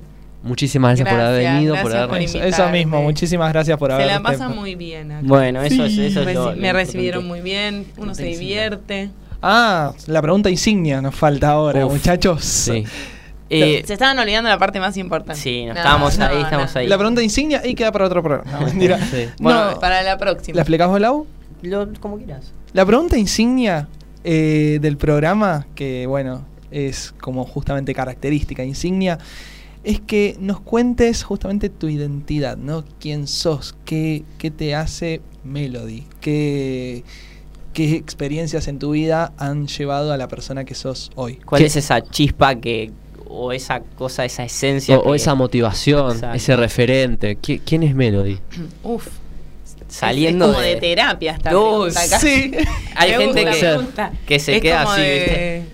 Sí, sí, sí, es como de diván casi, que uno Sí, se tiene no- que acostar a pensar. Nos gusta, nos gusta. Eh, qué difícil el tema de la identidad, ¿no? Porque creo que, que un poco la identidad es lo que fuiste, lo que sos y lo que vas a hacer, ¿no? Como sí. en tres planos, me estoy poniendo re filosófica, pero bueno, No. ustedes Esa es la pregunta. una Es el lugar, es el. Para sí identidades. Eh, pero creo que es un poco eso, tu pasado que, que te determina, que te hace quien sos, las experiencias, las cosas malas, las buenas que te pasaron, obviamente que hacen a tu identidad, a tu esencia, a tu forma de ver la vida. Sí. Eh, por otro lado, creo que hoy sos alguien que, que tiene algunas cosas un poco más claras y un montón de dudas. Gracias a Dios, yo digo que la duda es lo mejor que te puede pasar. Siempre se los digo en el aula. Eh, si uno se va con más preguntas de las que vino, hicimos bien nuestro trabajo. Si vos te vas con respuestas, yo hice todo mal, porque te estoy bajando una línea que no está bueno. Digo, yo te tengo que generar a vos que te vayas con más preguntas. Sí. Y eso me lo planteo para mí todos los días. Digo, yo todos los días quiero no estar segura de nada. Quiero todos los días cuestionarme si lo que hago es lo que me gusta. Eh, y un poco también esa perspectiva de futuro, ¿no? De, bueno, hoy hago o hoy trato de ser para algún día llegar a tal lugar o plantearte como un objetivo. Y creo que es algo que es cambiante como todo el tiempo, ¿no? A veces me pasa que me levanto y tengo súper seguridad de todas las cosas que hago y otros días digo, no, no tengo seguridad de absolutamente nada, lo que creí ayer hoy me parece un horror.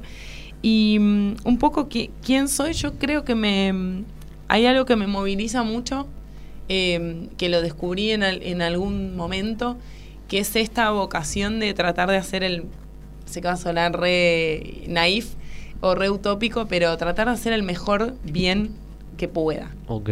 O sea, eh, a Qué veces, lindo. viste, Sí. como que, eh, no sé, esto de poder, eh, en el aula encontré esto, de poder inspirar a un alumno, de poder motivar a alguien. A mí me pasó de tener un gran docente que me inspiró un montón y me motivó un montón.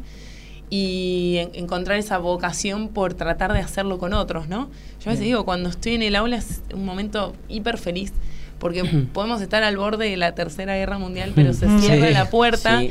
y vos te metiste en ese mundo donde hay un montón de gente que está aspirando a ser profesional, a ser mejor, a hacer una carrera.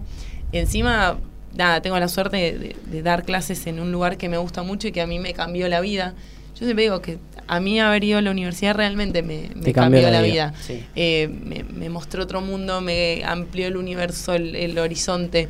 Y obviamente que sin dudas tengo una gran vocación eh, de, de lo público, es decir, de, de poder siempre laburar en pos de que podamos hacer una sociedad un poco mejor. Digo, en eso sí sigo siendo una adolescente. Un adolescente. Y no lo voy a relegar Que siga así. absolutamente nunca. bien. Qué En lindo. eso estoy re segura. Qué lindo. En que quiero que, que tengamos, por eso digo, en su momento, la- cuando empecé a hacer la maestría, no fue ni por el título, No, ni por... fue por la...